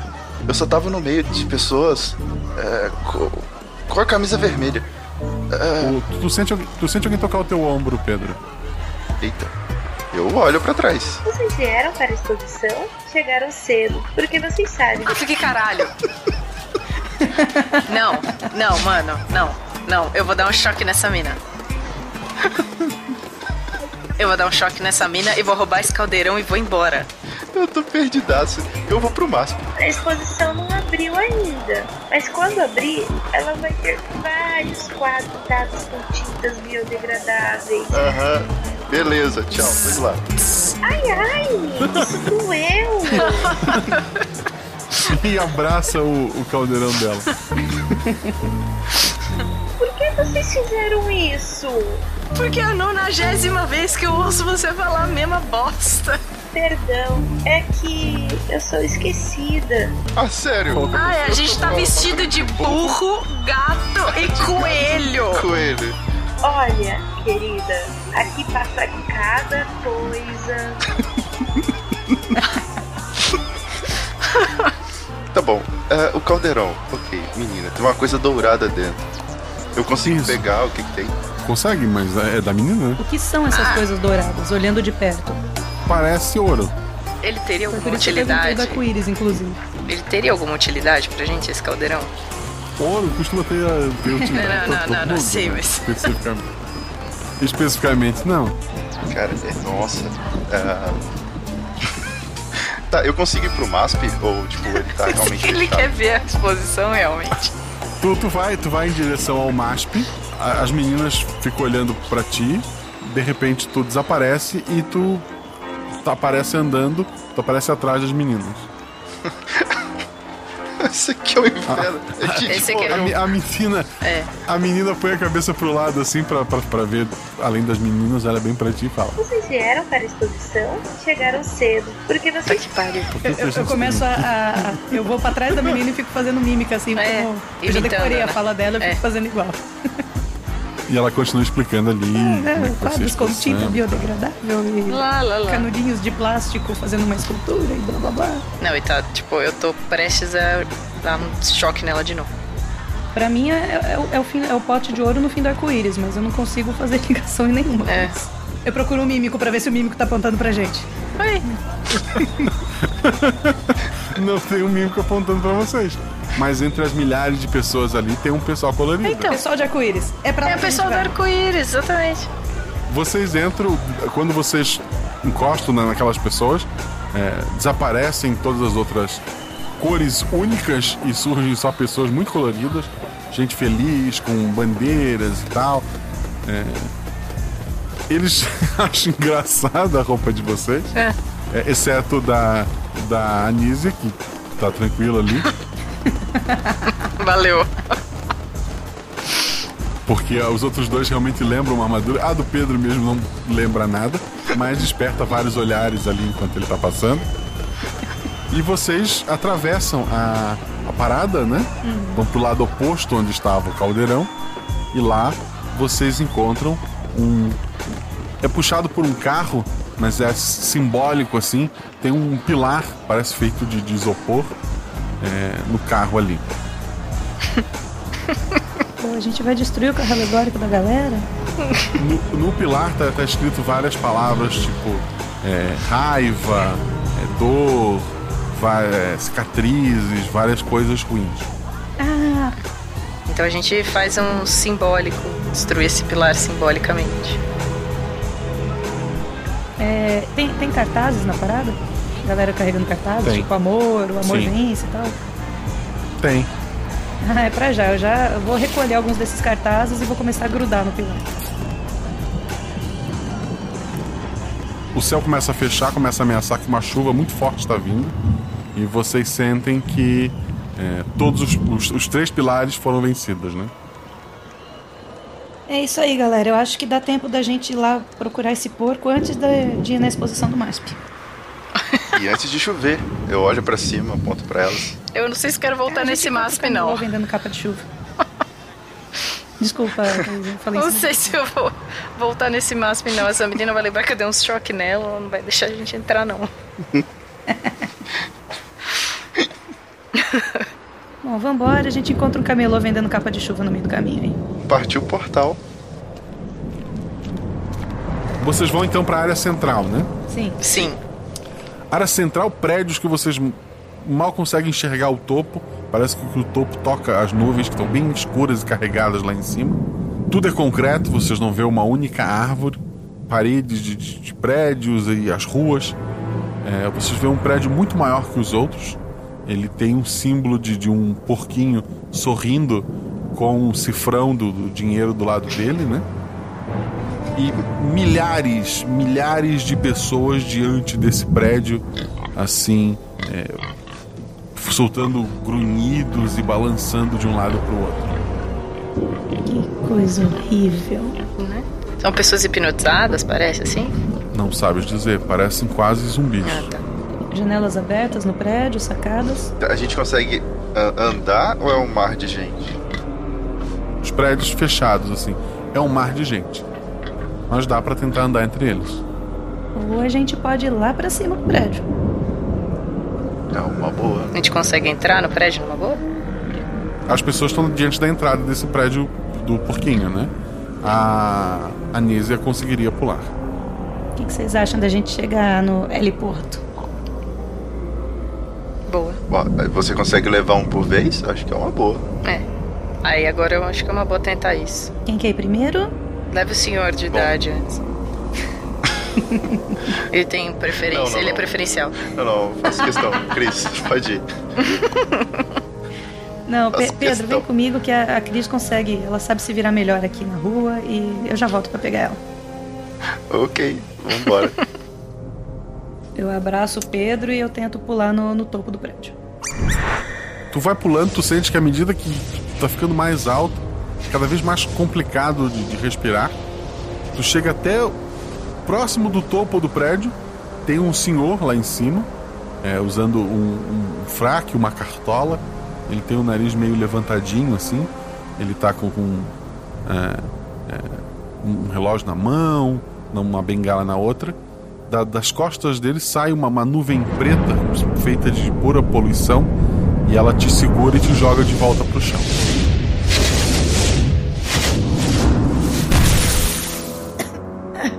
Ele olha para as pessoas lá embaixo. Senhores, o homem que melhor performar e acabar com um daqueles três vai ter um contrato top pra ser um colaborador aqui comigo, mano. Um salário mínimo, sem carteira assinada nem férias, obviamente, né, fera? As pessoas que estavam lá paralisadas olham desesperados para vocês e começam a correr. Eu odeio essa cidade. Mas que merda é essa?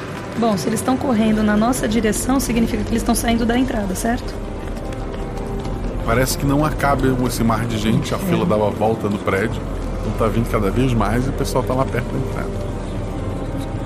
Tá ok. É, eu, vou eu vou tentar falar pra galera. Eu vou tentar convencê-los. Ei, pessoal, pensem, pensem só. Só um de vocês vai ganhar? Que tal todo mundo ganhar?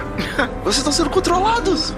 Acordem! Jo- joga um dado, porque um cara vestido de burro não vai ter mais dinheiro do que o porquinho no alto do prédio. Nossa, eu tô reunindo toda a energia do cosmo.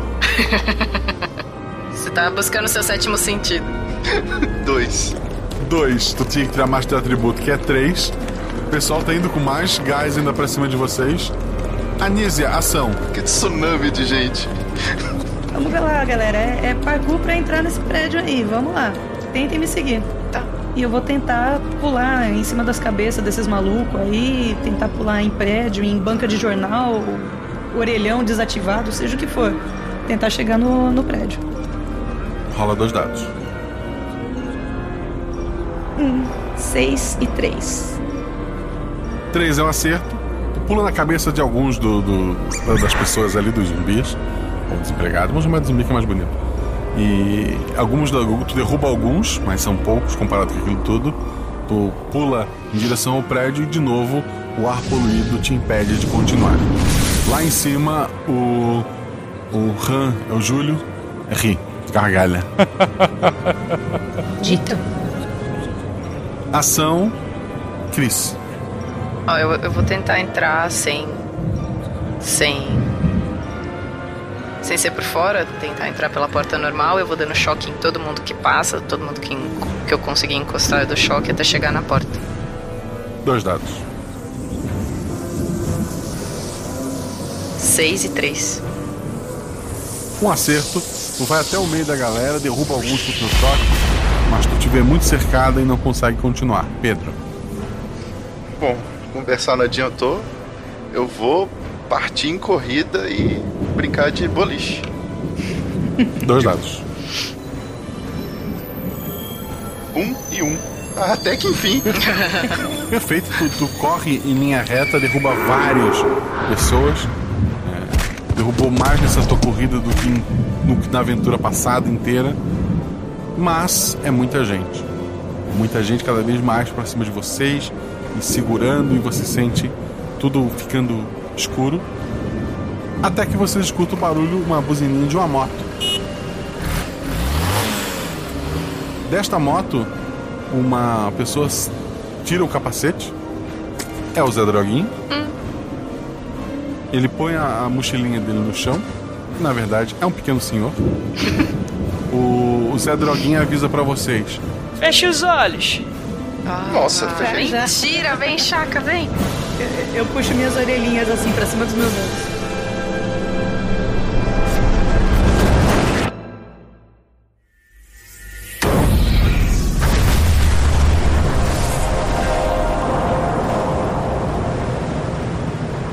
Quando vocês abrem os olhos novamente, é, o Zeca continua com o olho fechado dele, o Zé Droguinha estava tapando os olhos e todos os trabalhadores estão desmaiados em volta de vocês. Yes! O caminho para a entrada está livre. Seu Zeca, o senhor tá salvando nossas vidas. Faça um joinha pro Zeca. Toma uma cervejinha. Ele, ele sobe de novo na- nas costas do Zé Droguinho. O Zé Droguinho dá uma buzinadinha e vai embora de moto. Valeu. Obrigada. E aí a gente vai rapidinho antes que, os, que as pessoas acordem. Exato. Vocês passam pela porta. Lá dentro, várias mesas. O lugar lá dentro é totalmente preto e branco. As pessoas estão com uma cara é, abatida e carimbando papéis e colocando em pilhas. E cada vez chegam mais papéis. Eles estão lá carimbando para todo lado aquelas pessoas infelizes. Vocês olham para trás e a porta que vocês entraram não está. São só mesas até o infinito, cheio de pessoas carimbando papéis. Isso para todos os lados, com apenas algumas exceções. Vocês conseguem ver uma parede apenas na lateral. Essa parede, para os outros lados, é infinitas mesas, né? Nessa parede tem um relógio marcando a hora. E parece que ele, o ponteiro dos segundos vai avançar para frente, mas não avança. Então a hora parece ser infinita ali. Aquelas pessoas estão ali carimbando. Embaixo desse relógio tem duas espadas cruzadas, presas assim em suportes, né, para ficar cruzadas, são espadas mesmo, não é é uma pintura, são tem as armas ali. E tem uma um tipo um balcão com uma pessoa atrás desse balcão. Essa pessoa é colorida, ela tem uma mecha colorida, tá lá mastigando chiclete, mexendo no celular. O que vocês fazem? A gente vai falar com essa pessoa, né? Bom, é o jeito é falar. Ela parece ser a única que não tá hipnotizada aí pelo papel.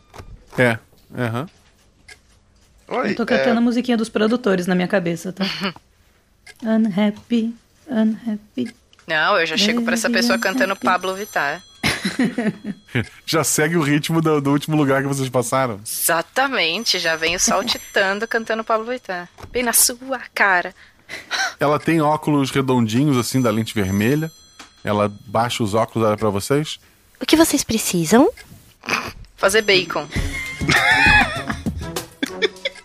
Ela, ela ri. Seria maravilhoso. Assim, olhando de perto, ela parece ter, ter muito mais idade do que quando vocês olharam de longe. Mas é só por um, por um períodozinho, depois vocês con- continuam vendo ela jovem. Aí, tem um elevador que leva a gente lá pra cima, assim, via direta. Tem, mas. Eu nunca achei ele. Nossa. Pra, pra todo lado que olha, só tem essa galera chata trabalhando. E vocês estão eternamente aí? Ela olha pro relógio. Segundo aquele relógio, faz uns 10 minutos, mas. ai, sinto que tô uma vida aqui. Olha, eu tinha um relógio lá em casa que tava assim também, era falta de bateria. Cris, o que, que você acha de dar um choquinho ali pra ver se a, a energia faz ele se mexer? Certeza, já peguei o relógio na mão. O, o, o Pedro, ele sentou no chão, ele colocou a mão no queixo e ele tá começando a chorar já. Magia, Pedro. A Thaís dá um choque na, na, na bateria. Nem isso faz o relógio funcionar mais rápido. Tá, eu vou nas espadas ali, eu vejo. Eu tento ver alguma coisa diferente. São espadas normais e tal. Joga dois dados. Vamos ver, vamos ver. Um e um. São, são espadas normais e tão bonitas naquela parede. Eu, eu viro assim. Ah, madruguinha, realmente, realmente é difícil. Quando é pra bater, você quer usar inteligência. Quando é pra usar inteligência, você quer bater. assim não dá. Ah, pera- pera- pera- peraí, gente. Vocês lembram o que o Zeca tinha falado pra gente? Que vocês tinham poderes. Eu não lembro o que ele falou pra ele. Ele falou muito pouco pra mim, mas eu lembro que pro Pedro ele falou alguma coisa de saber na hora, a hora de parar. É, eu eu tenho dons com animais e pelo visto eu ia despertar um animal que estava adormecido há muito. Hum, A menina que tá ali no balcão, ela faz uma, uma bola de chiclete explode. Desculpa. Eu não queria atrapalhar você.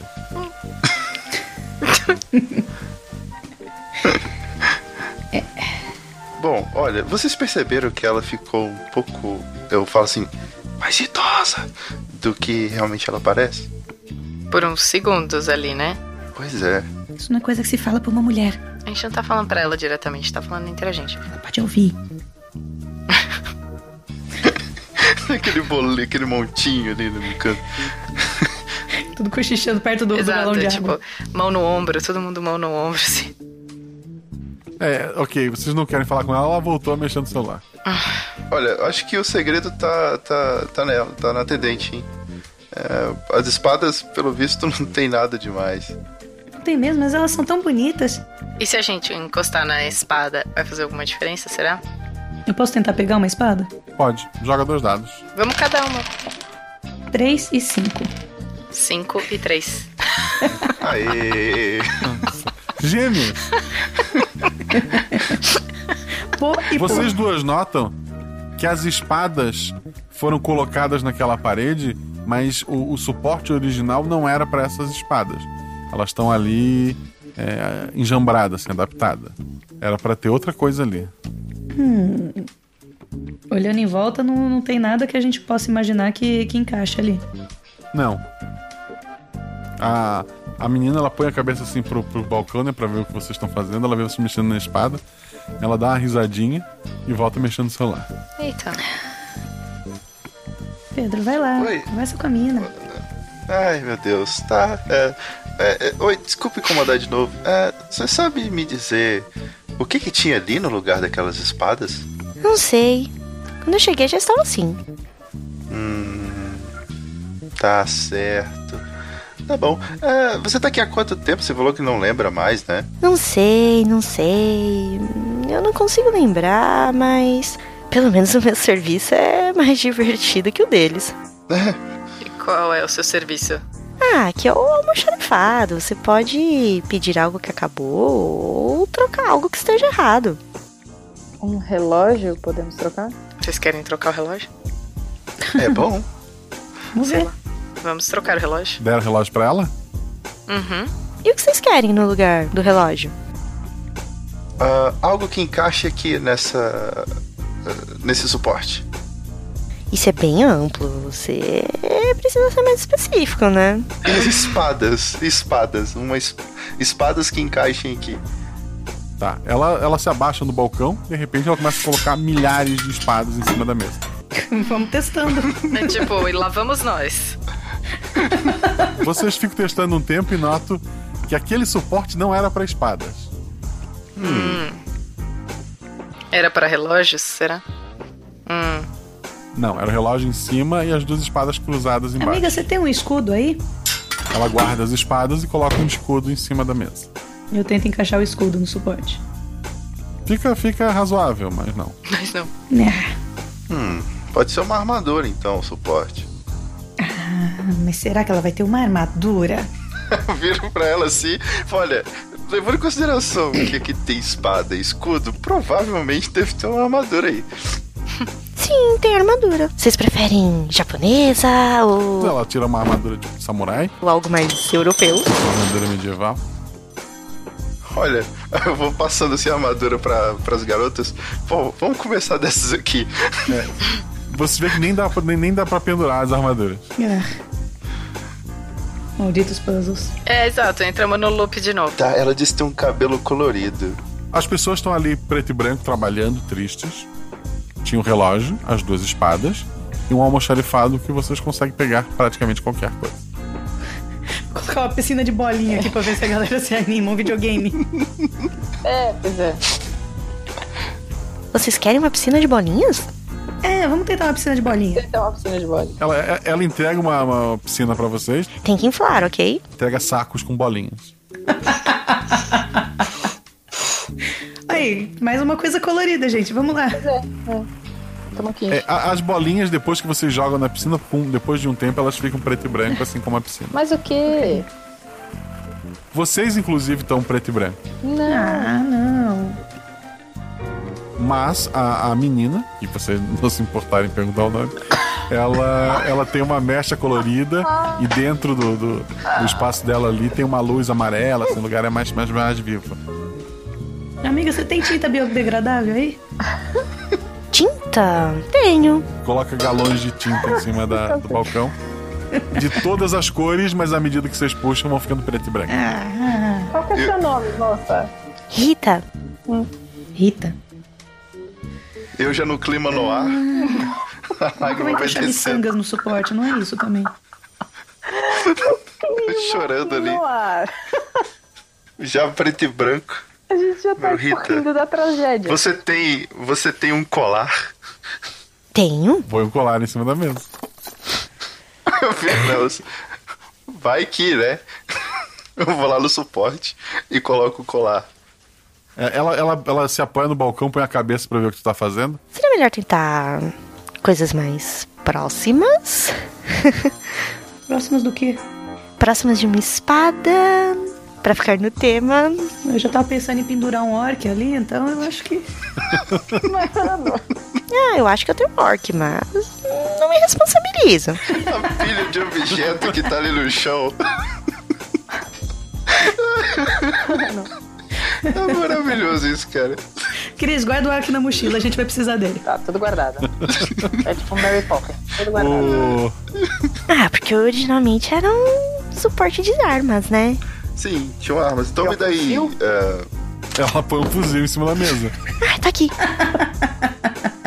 o que- caraca, algo mais próximo de, de espadas que tenha num suporte. que uma Rita vai me entregar. Ah, eu vou pedindo. Daí o machado. Eu vou Ela entrega o machado. Tem. Gente, não é machado, é risca da lista. É, tá. Nisso a Rita tá botando vários tipos de armas ali, armas cortantes, em cima do balcão. Ela tá se divertindo. Normalmente as pessoas vêm aqui, me pedem papel, clipes, ah, às vezes aquelas almofadinhas do carimbo, sabe? Hoje tá sendo divertidíssimo. Eu também tô me divertindo e eu, eu tô indo e voltando no, no suporte, testando tudo que ela coloca em cima do balcão. Eu vou chegar ali no, num dos, numa das pessoas que estão trabalhando. Eu falo: Olha, eu sei que sua vida tá difícil e eu não quero acabar como você aqui eternamente. O que que você quer? O que que você precisa? Fala que eu vou arrumar pra você. Eu queria descansar, eu queria férias, eu queria poder receber pelas horas extras. Eu queria escolher não fazer tantas horas extras. Eu queria minha família. Faz 12 anos que eu não volto pra casa. Não lembro como somos filhos. Ok, é, você não. Simplesmente. Não sei, às vezes sai pela porta. Onde está a porta? A gente não tem direito de achar a porta. Todos assinamos o contrato. Rita, me dá um advogado aí debaixo desse balcão. Eu acho que não tenho. Ah, tenho sim. Ela te põe um advogado em cima do balcão. Preciso que vocês assinem aqui, aqui, aqui. Amigo, eu quero ver se tu é bom. Faz essa galera toda aqui receber as horas extras que eles estão precisando. É, infelizmente eu represento o Sr. Han e eu não posso fazer isso. É, seria conflito de interesse, eu acho que vocês me entendem. Eu penduro ele de ponta cabeça no suporte. Se continuar com isso, eu vou processá-la por danos morais. Eu, Guaxa, eu quero investigar de novo o suporte. É, ver ao- é, o, que, o que que eu consigo verificar dali do, do suporte. Tá.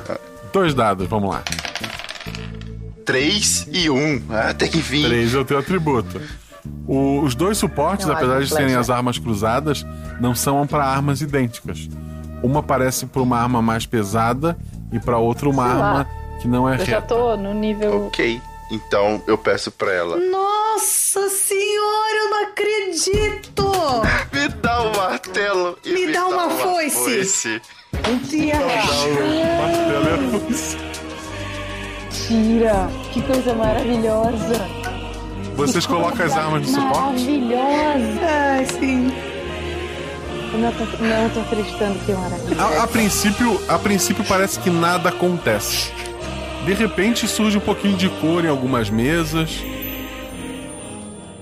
Um lenço, um pingo na, na camisa, uma caneta azul. Maravilhoso.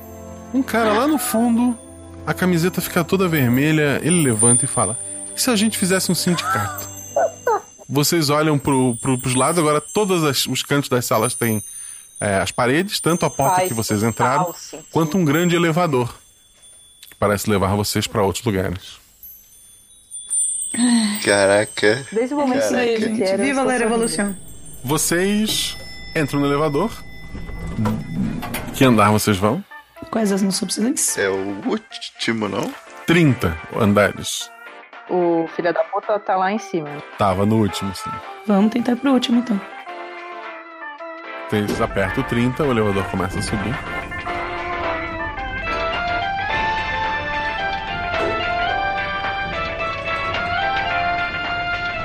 Vocês chegam até o último andar. A, a porta se abre, o empresário ele, ele bate palma. Você é louco, man. Nunca imaginei vocês teriam um mindset pra chegar até aqui. Melhor turnover ever. Só que não, né? Vocês arranjaram treta com nós agora, mano. Ele, ele aponta pra Saori assim, deitada no sofá. Ela parece que não tá respirando. Eu entrei no modo loucura. Falei, como você pode fazer uma coisa dessa? Ela era, ela era uma garota. Ela, ela tinha um coração bom. Por que, que você fez? Então, truta. Ela não quis se casar comigo, porra. Foi osso, mal embaçado. Mas tô de boa, tô de boa, porque agora, agora as minhas lágrimas vão cobrir São Paulo. E lá fora começa a chover muito. assim. Eu vou na Saori ver se tem Ela tá respirando? Dois dados, Pedro. Um e cinco. Teu atributo é 3, conseguiu um, um acerto. Ela tá respirando, mas muito, muito, muito fraquinho. Parece que ela não vai resistir muito tempo. Caraca. Anísia, sua, você é sempre a primeira. Tá lá o, o empresário, o Can Júlio, e a armadura dele surge. É uma armadura completa, toda com um porquinho de metal. Parece o rabicó do, do Circo Capão Amarelo, só que de metal. É, você tem cara de quem gosta de apanhar de mulher. E eu vou pra cima dele. que Dois dados. Dois e quatro, sendo quatro meu atributo. Descreva teu ataque. Pé de coelho! Eu vou dar dois chutes naquele belíssimo estilo anime, né? Que a perna meio que se deforma quando vai chutar. Uhum. Um na lateral do- das costelas e outro na, na cara. Tu, tu sente um, bastante resistência por parte da armadura, parece ser a armadura mais resistente que tu já encontrou. Mas pelo gritinho vindo lá de dentro, Ai, ai. tu sabe que tu machucou. Cor é grosso, meu filho, mas tu vai virar bacon. E é agora. Ação, Cris. E é agora que eu dou um choque nele pra defumar essa gordura toda. Dois dados. 4 e 5. Teu atributo é assim, perfeito. Descreve teu ataque. Eu venho, boto a mão na barriga do porco e eletrocuto esse cara. Tu corre até ele, dá um choque, choque percorre a armadura. É, lá dentro, novamente, gritinhos de dor. Ele realmente tá, tá ferido lá dentro, mas a armadura parece ter protegido alguma coisa, mesmo sendo de ferro. Pedro é o último, ele ataca. Um, atacou a Cris. E ele rola três dadinhos. Eita! Ele dá uma cabeçada. ah, assim que a Thaís eletrocutou ele, ele jogou a cabeça para trás e voltou com ela com força na testa da Cris. Ah, a Cris sente o sangue escorrendo para pra cima da, da sobrancelha. Ela tá bem machucada. Foram dois de dano, né? Vocês caem com três. É, tu acha que qualquer outra porrada tu, tu vai cair também ali. Pedro. Eu tenho um flashback da voz do Zeca, dizendo que eu tinha um poder especial de conversar com os animais. Eu tenho um estalo na mente e digo, é, claro! E vou tentar entrar em contato com o porco, a armadura de porco, pra ela deixar de obedecer o, o Han Júlio. Nem sei se é possível. Tu, tu tenta convencer a armadura a abandoná-lo? Isso. Não é possível. Ação, Anísia. Pedro, o que, que você tá fazendo? Eu tô tentando. Tenta arrancar ele dessa, dessa armadura, que daí eu consigo ele- eletrocutar ele. Guaxa, eu fiquei com o pingente de touro? Não. Com quem ficou esse pingente? Ficou lá na Lagoa de Abreu. Ah, eu queria estar com ele na, no, no pulso. Então, vendo que ele, ele machucou muito a Cris, eu vou tentar elevar o meu cosmo. Eu vou me concentrar em todos os meus novos amigos de São Paulo. E eu vou mais uma vez pra cima do porcão. Dois dados. Dois e seis. Um acerto. Tu, tu chuta ele, tu vê que foi bem menos dano que da outra vez. Tu mal escuta o porco lá dentro, então parece que, o- que o Khan é, não sentiu dor. A Cris. Tem alguma parte da, da armadura dele que não cobre o corpo dele? Não. É um cofrinho. Ele é, né? Aí eu vou tentar, então, eletrocutar a armadura pra ver até quando ela aguenta. Dois dados.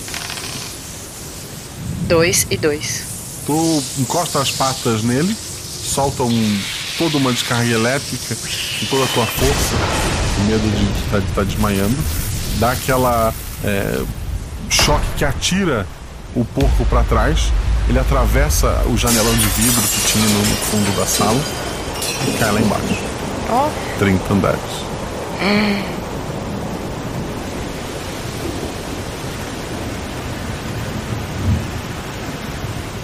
O que vocês vão fazer? Eu vou tentar acudir a Saori. Se não tem mais nenhum inimigo pra combater. Tá, ele tá lá acudindo a Saori. Alguém vai fazer alguma outra coisa? Eu vou olhar no janelão. Lá embaixo tu vê uma, uma nuvem escura de, de, de poluição. Ela segurou o, o porco antes dele tocar o solo e ela carrega ele na direção. Tu vê lá ao longe a, a pontinha de cima assim do MASP. Parece que ele foi lá pra, pra aquela rua. É, É, gente, eu espero que o pessoal tenha ido para aquela exposição mesmo, porque a gente vai precisar de ajuda. Mas a Saori cada vez respirando mais devagarzinho. Cris, ajuda a Saori aí, eu acho que você É. tem alguma coisa, não tem?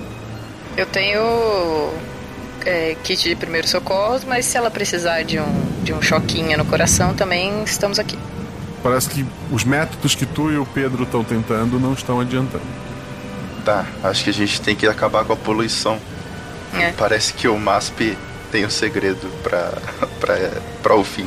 Sim. Eu vou, antes de ir pra lá, eu vou, vou chegar perto da Saori.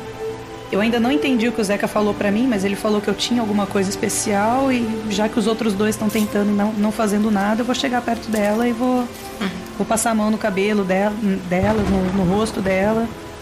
Saori, aguenta firme.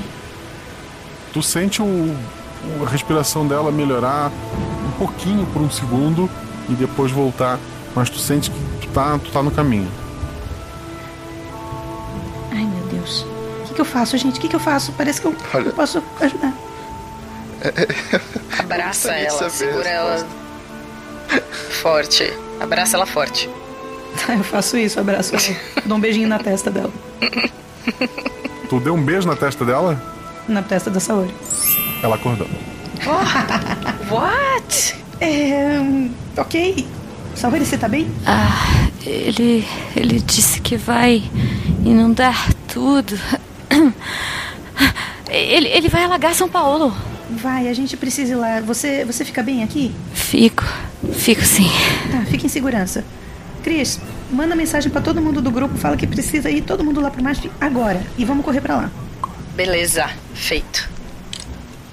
Tu. Você mesmo não é da armadura, você nasceu com um beijo Disney.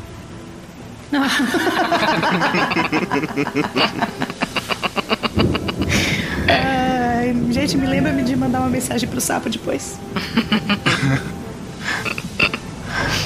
Vocês pegam uma da, daquelas aberturas e vão pra Paulista, né? Paulista. Estação Beijinho.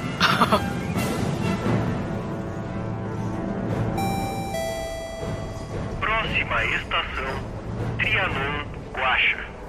É, vocês chegam até lá, tem bastante gente é, com roupa colorida e tal, mas a, a rua já tá com, com água, tá chovendo bastante, é, acabou a comemoração do pessoal ali.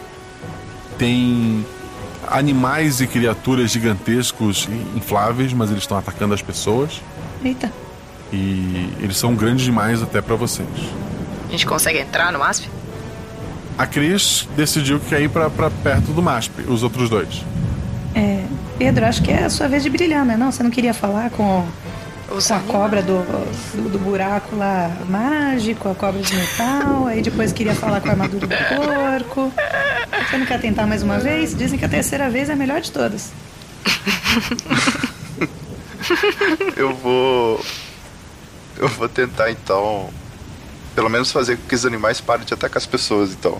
Vai te concentrar e tentar comandar aqueles animais. Isso. Rola dois dados. Seis e quatro. Dois acertos.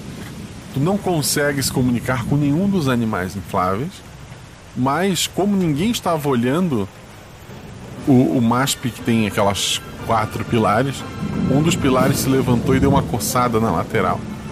Eita ferro! Mas o quê? Ui. Maspi, senta. Senta. É. Sentado, calada. O, Ma- o MASP voltou a, a disfarçar que ser um prédio normal com quatro patas. As meninas mandam ele sentar, mas ele não faz nada. O que que tu faz, Pedro? Eu, eu filho. Nossa, eu, eu vou tentar concentrar pro MASP atacar esses bichos então que estão voando atacando as pessoas. Pra proteger as pessoas. O, o MASP, ele levanta em duas pernas. Te, te coloca em, Ele pega um, um dos bracinhos que sobraram, te coloca em cima dele, no lugar onde seria a cabeça, né? E ele vai pra Nossa cima dos bonecos infláveis. Tá lutando lá com os bonecos infláveis. Fala dois dados. Caramba! É a Daenerys no dragão, mano. 6 e 3.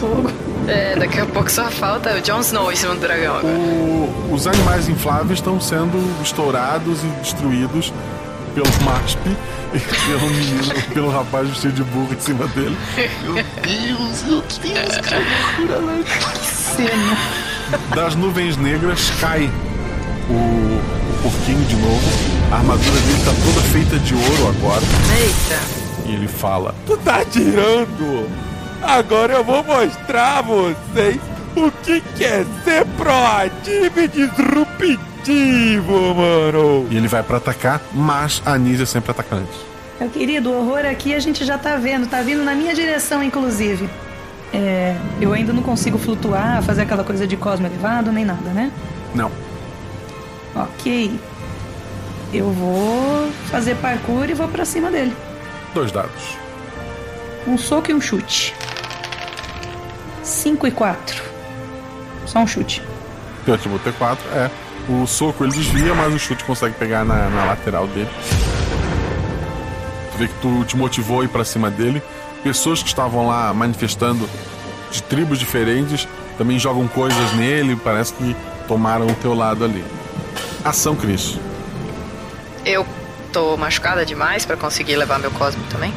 É, não, tu vai atacar com dois dados normal, é. Tá. Então, porque já tá chovendo, né?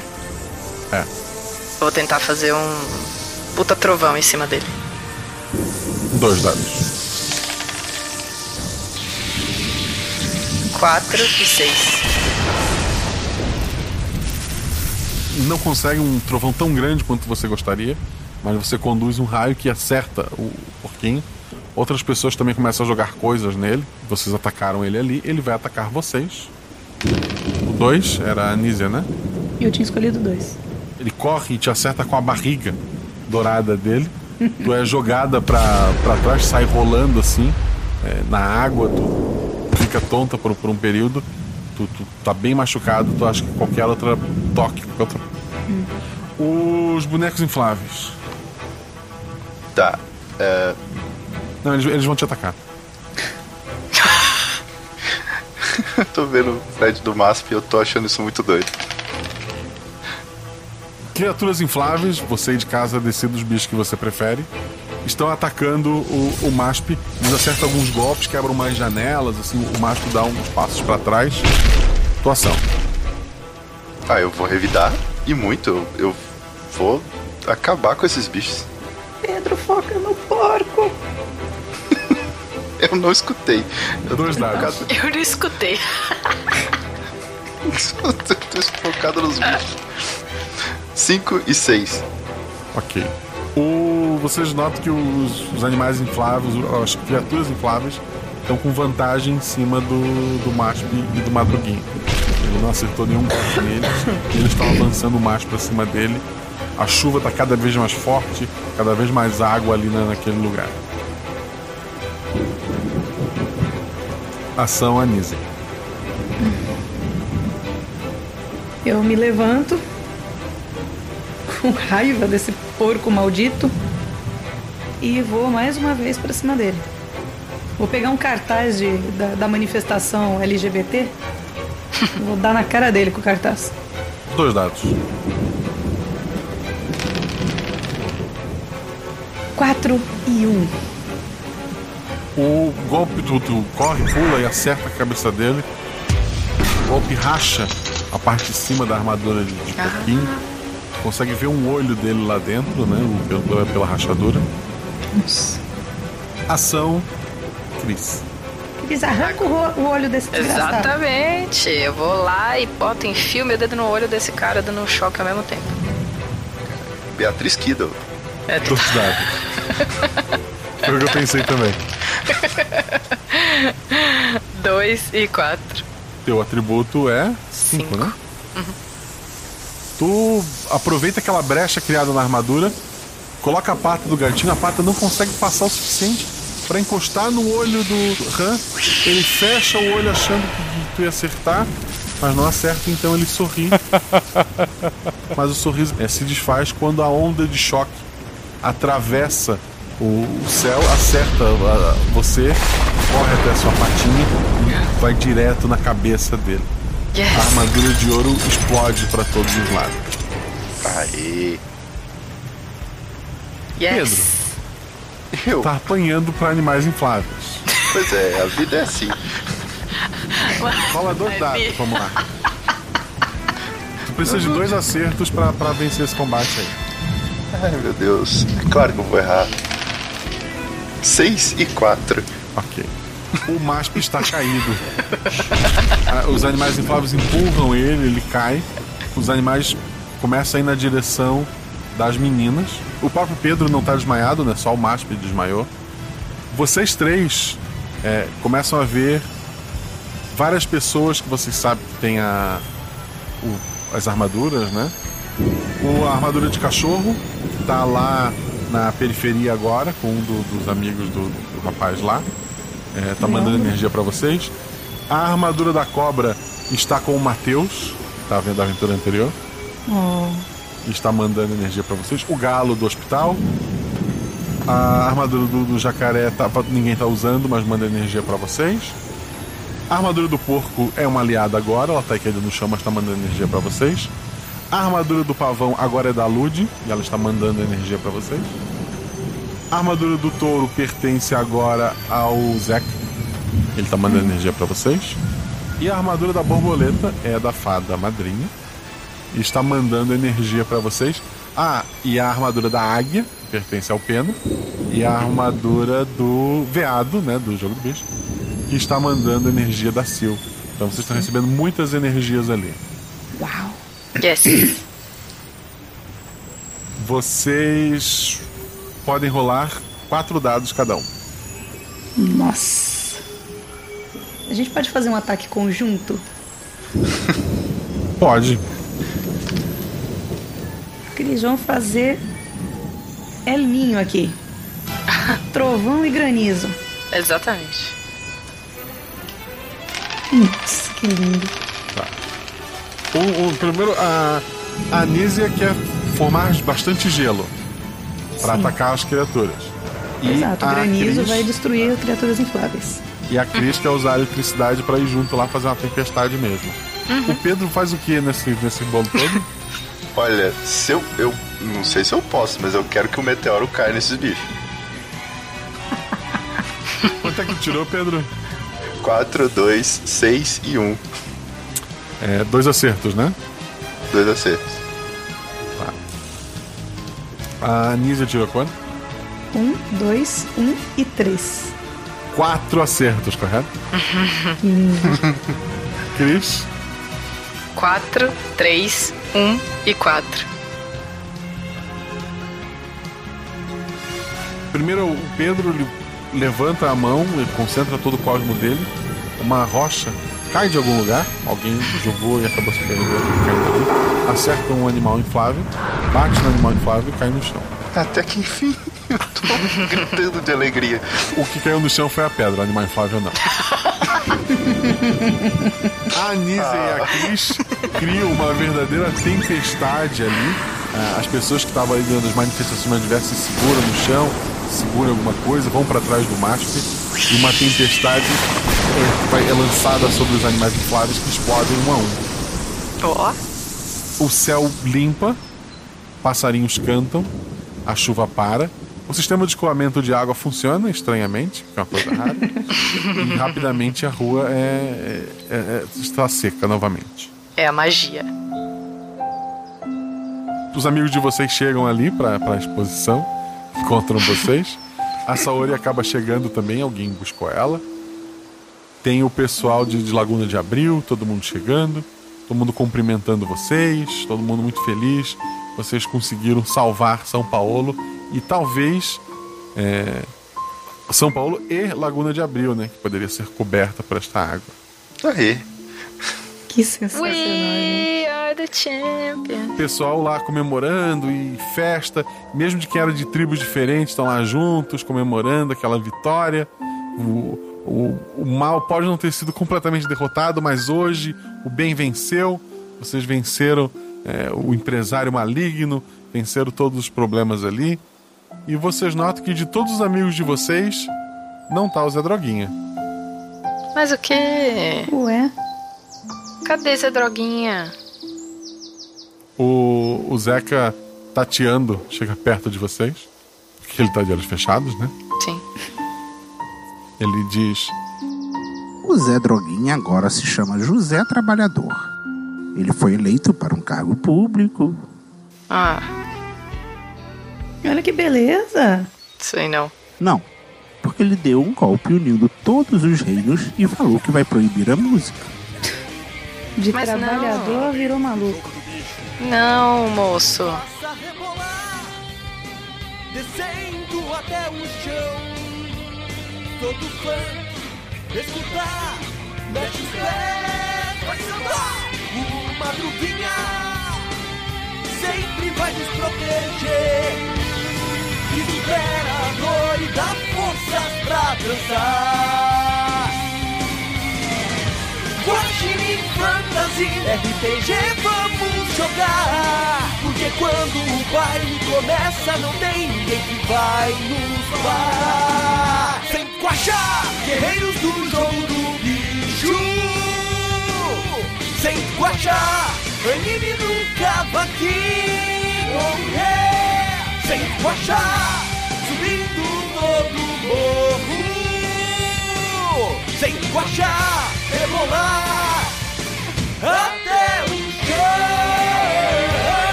existe amor em SP. Um labirinto místico onde os grafites gritam. Não dá pra descrever numa linda frase. É de um postal tão doce. É cuidado com doce. São Paulo é um buquê. O que são flores mortas? Escudo do mestre. Já notou que o anime sempre começa com uma música bem agitada e termina com uma música mais intimista, mais triste às vezes?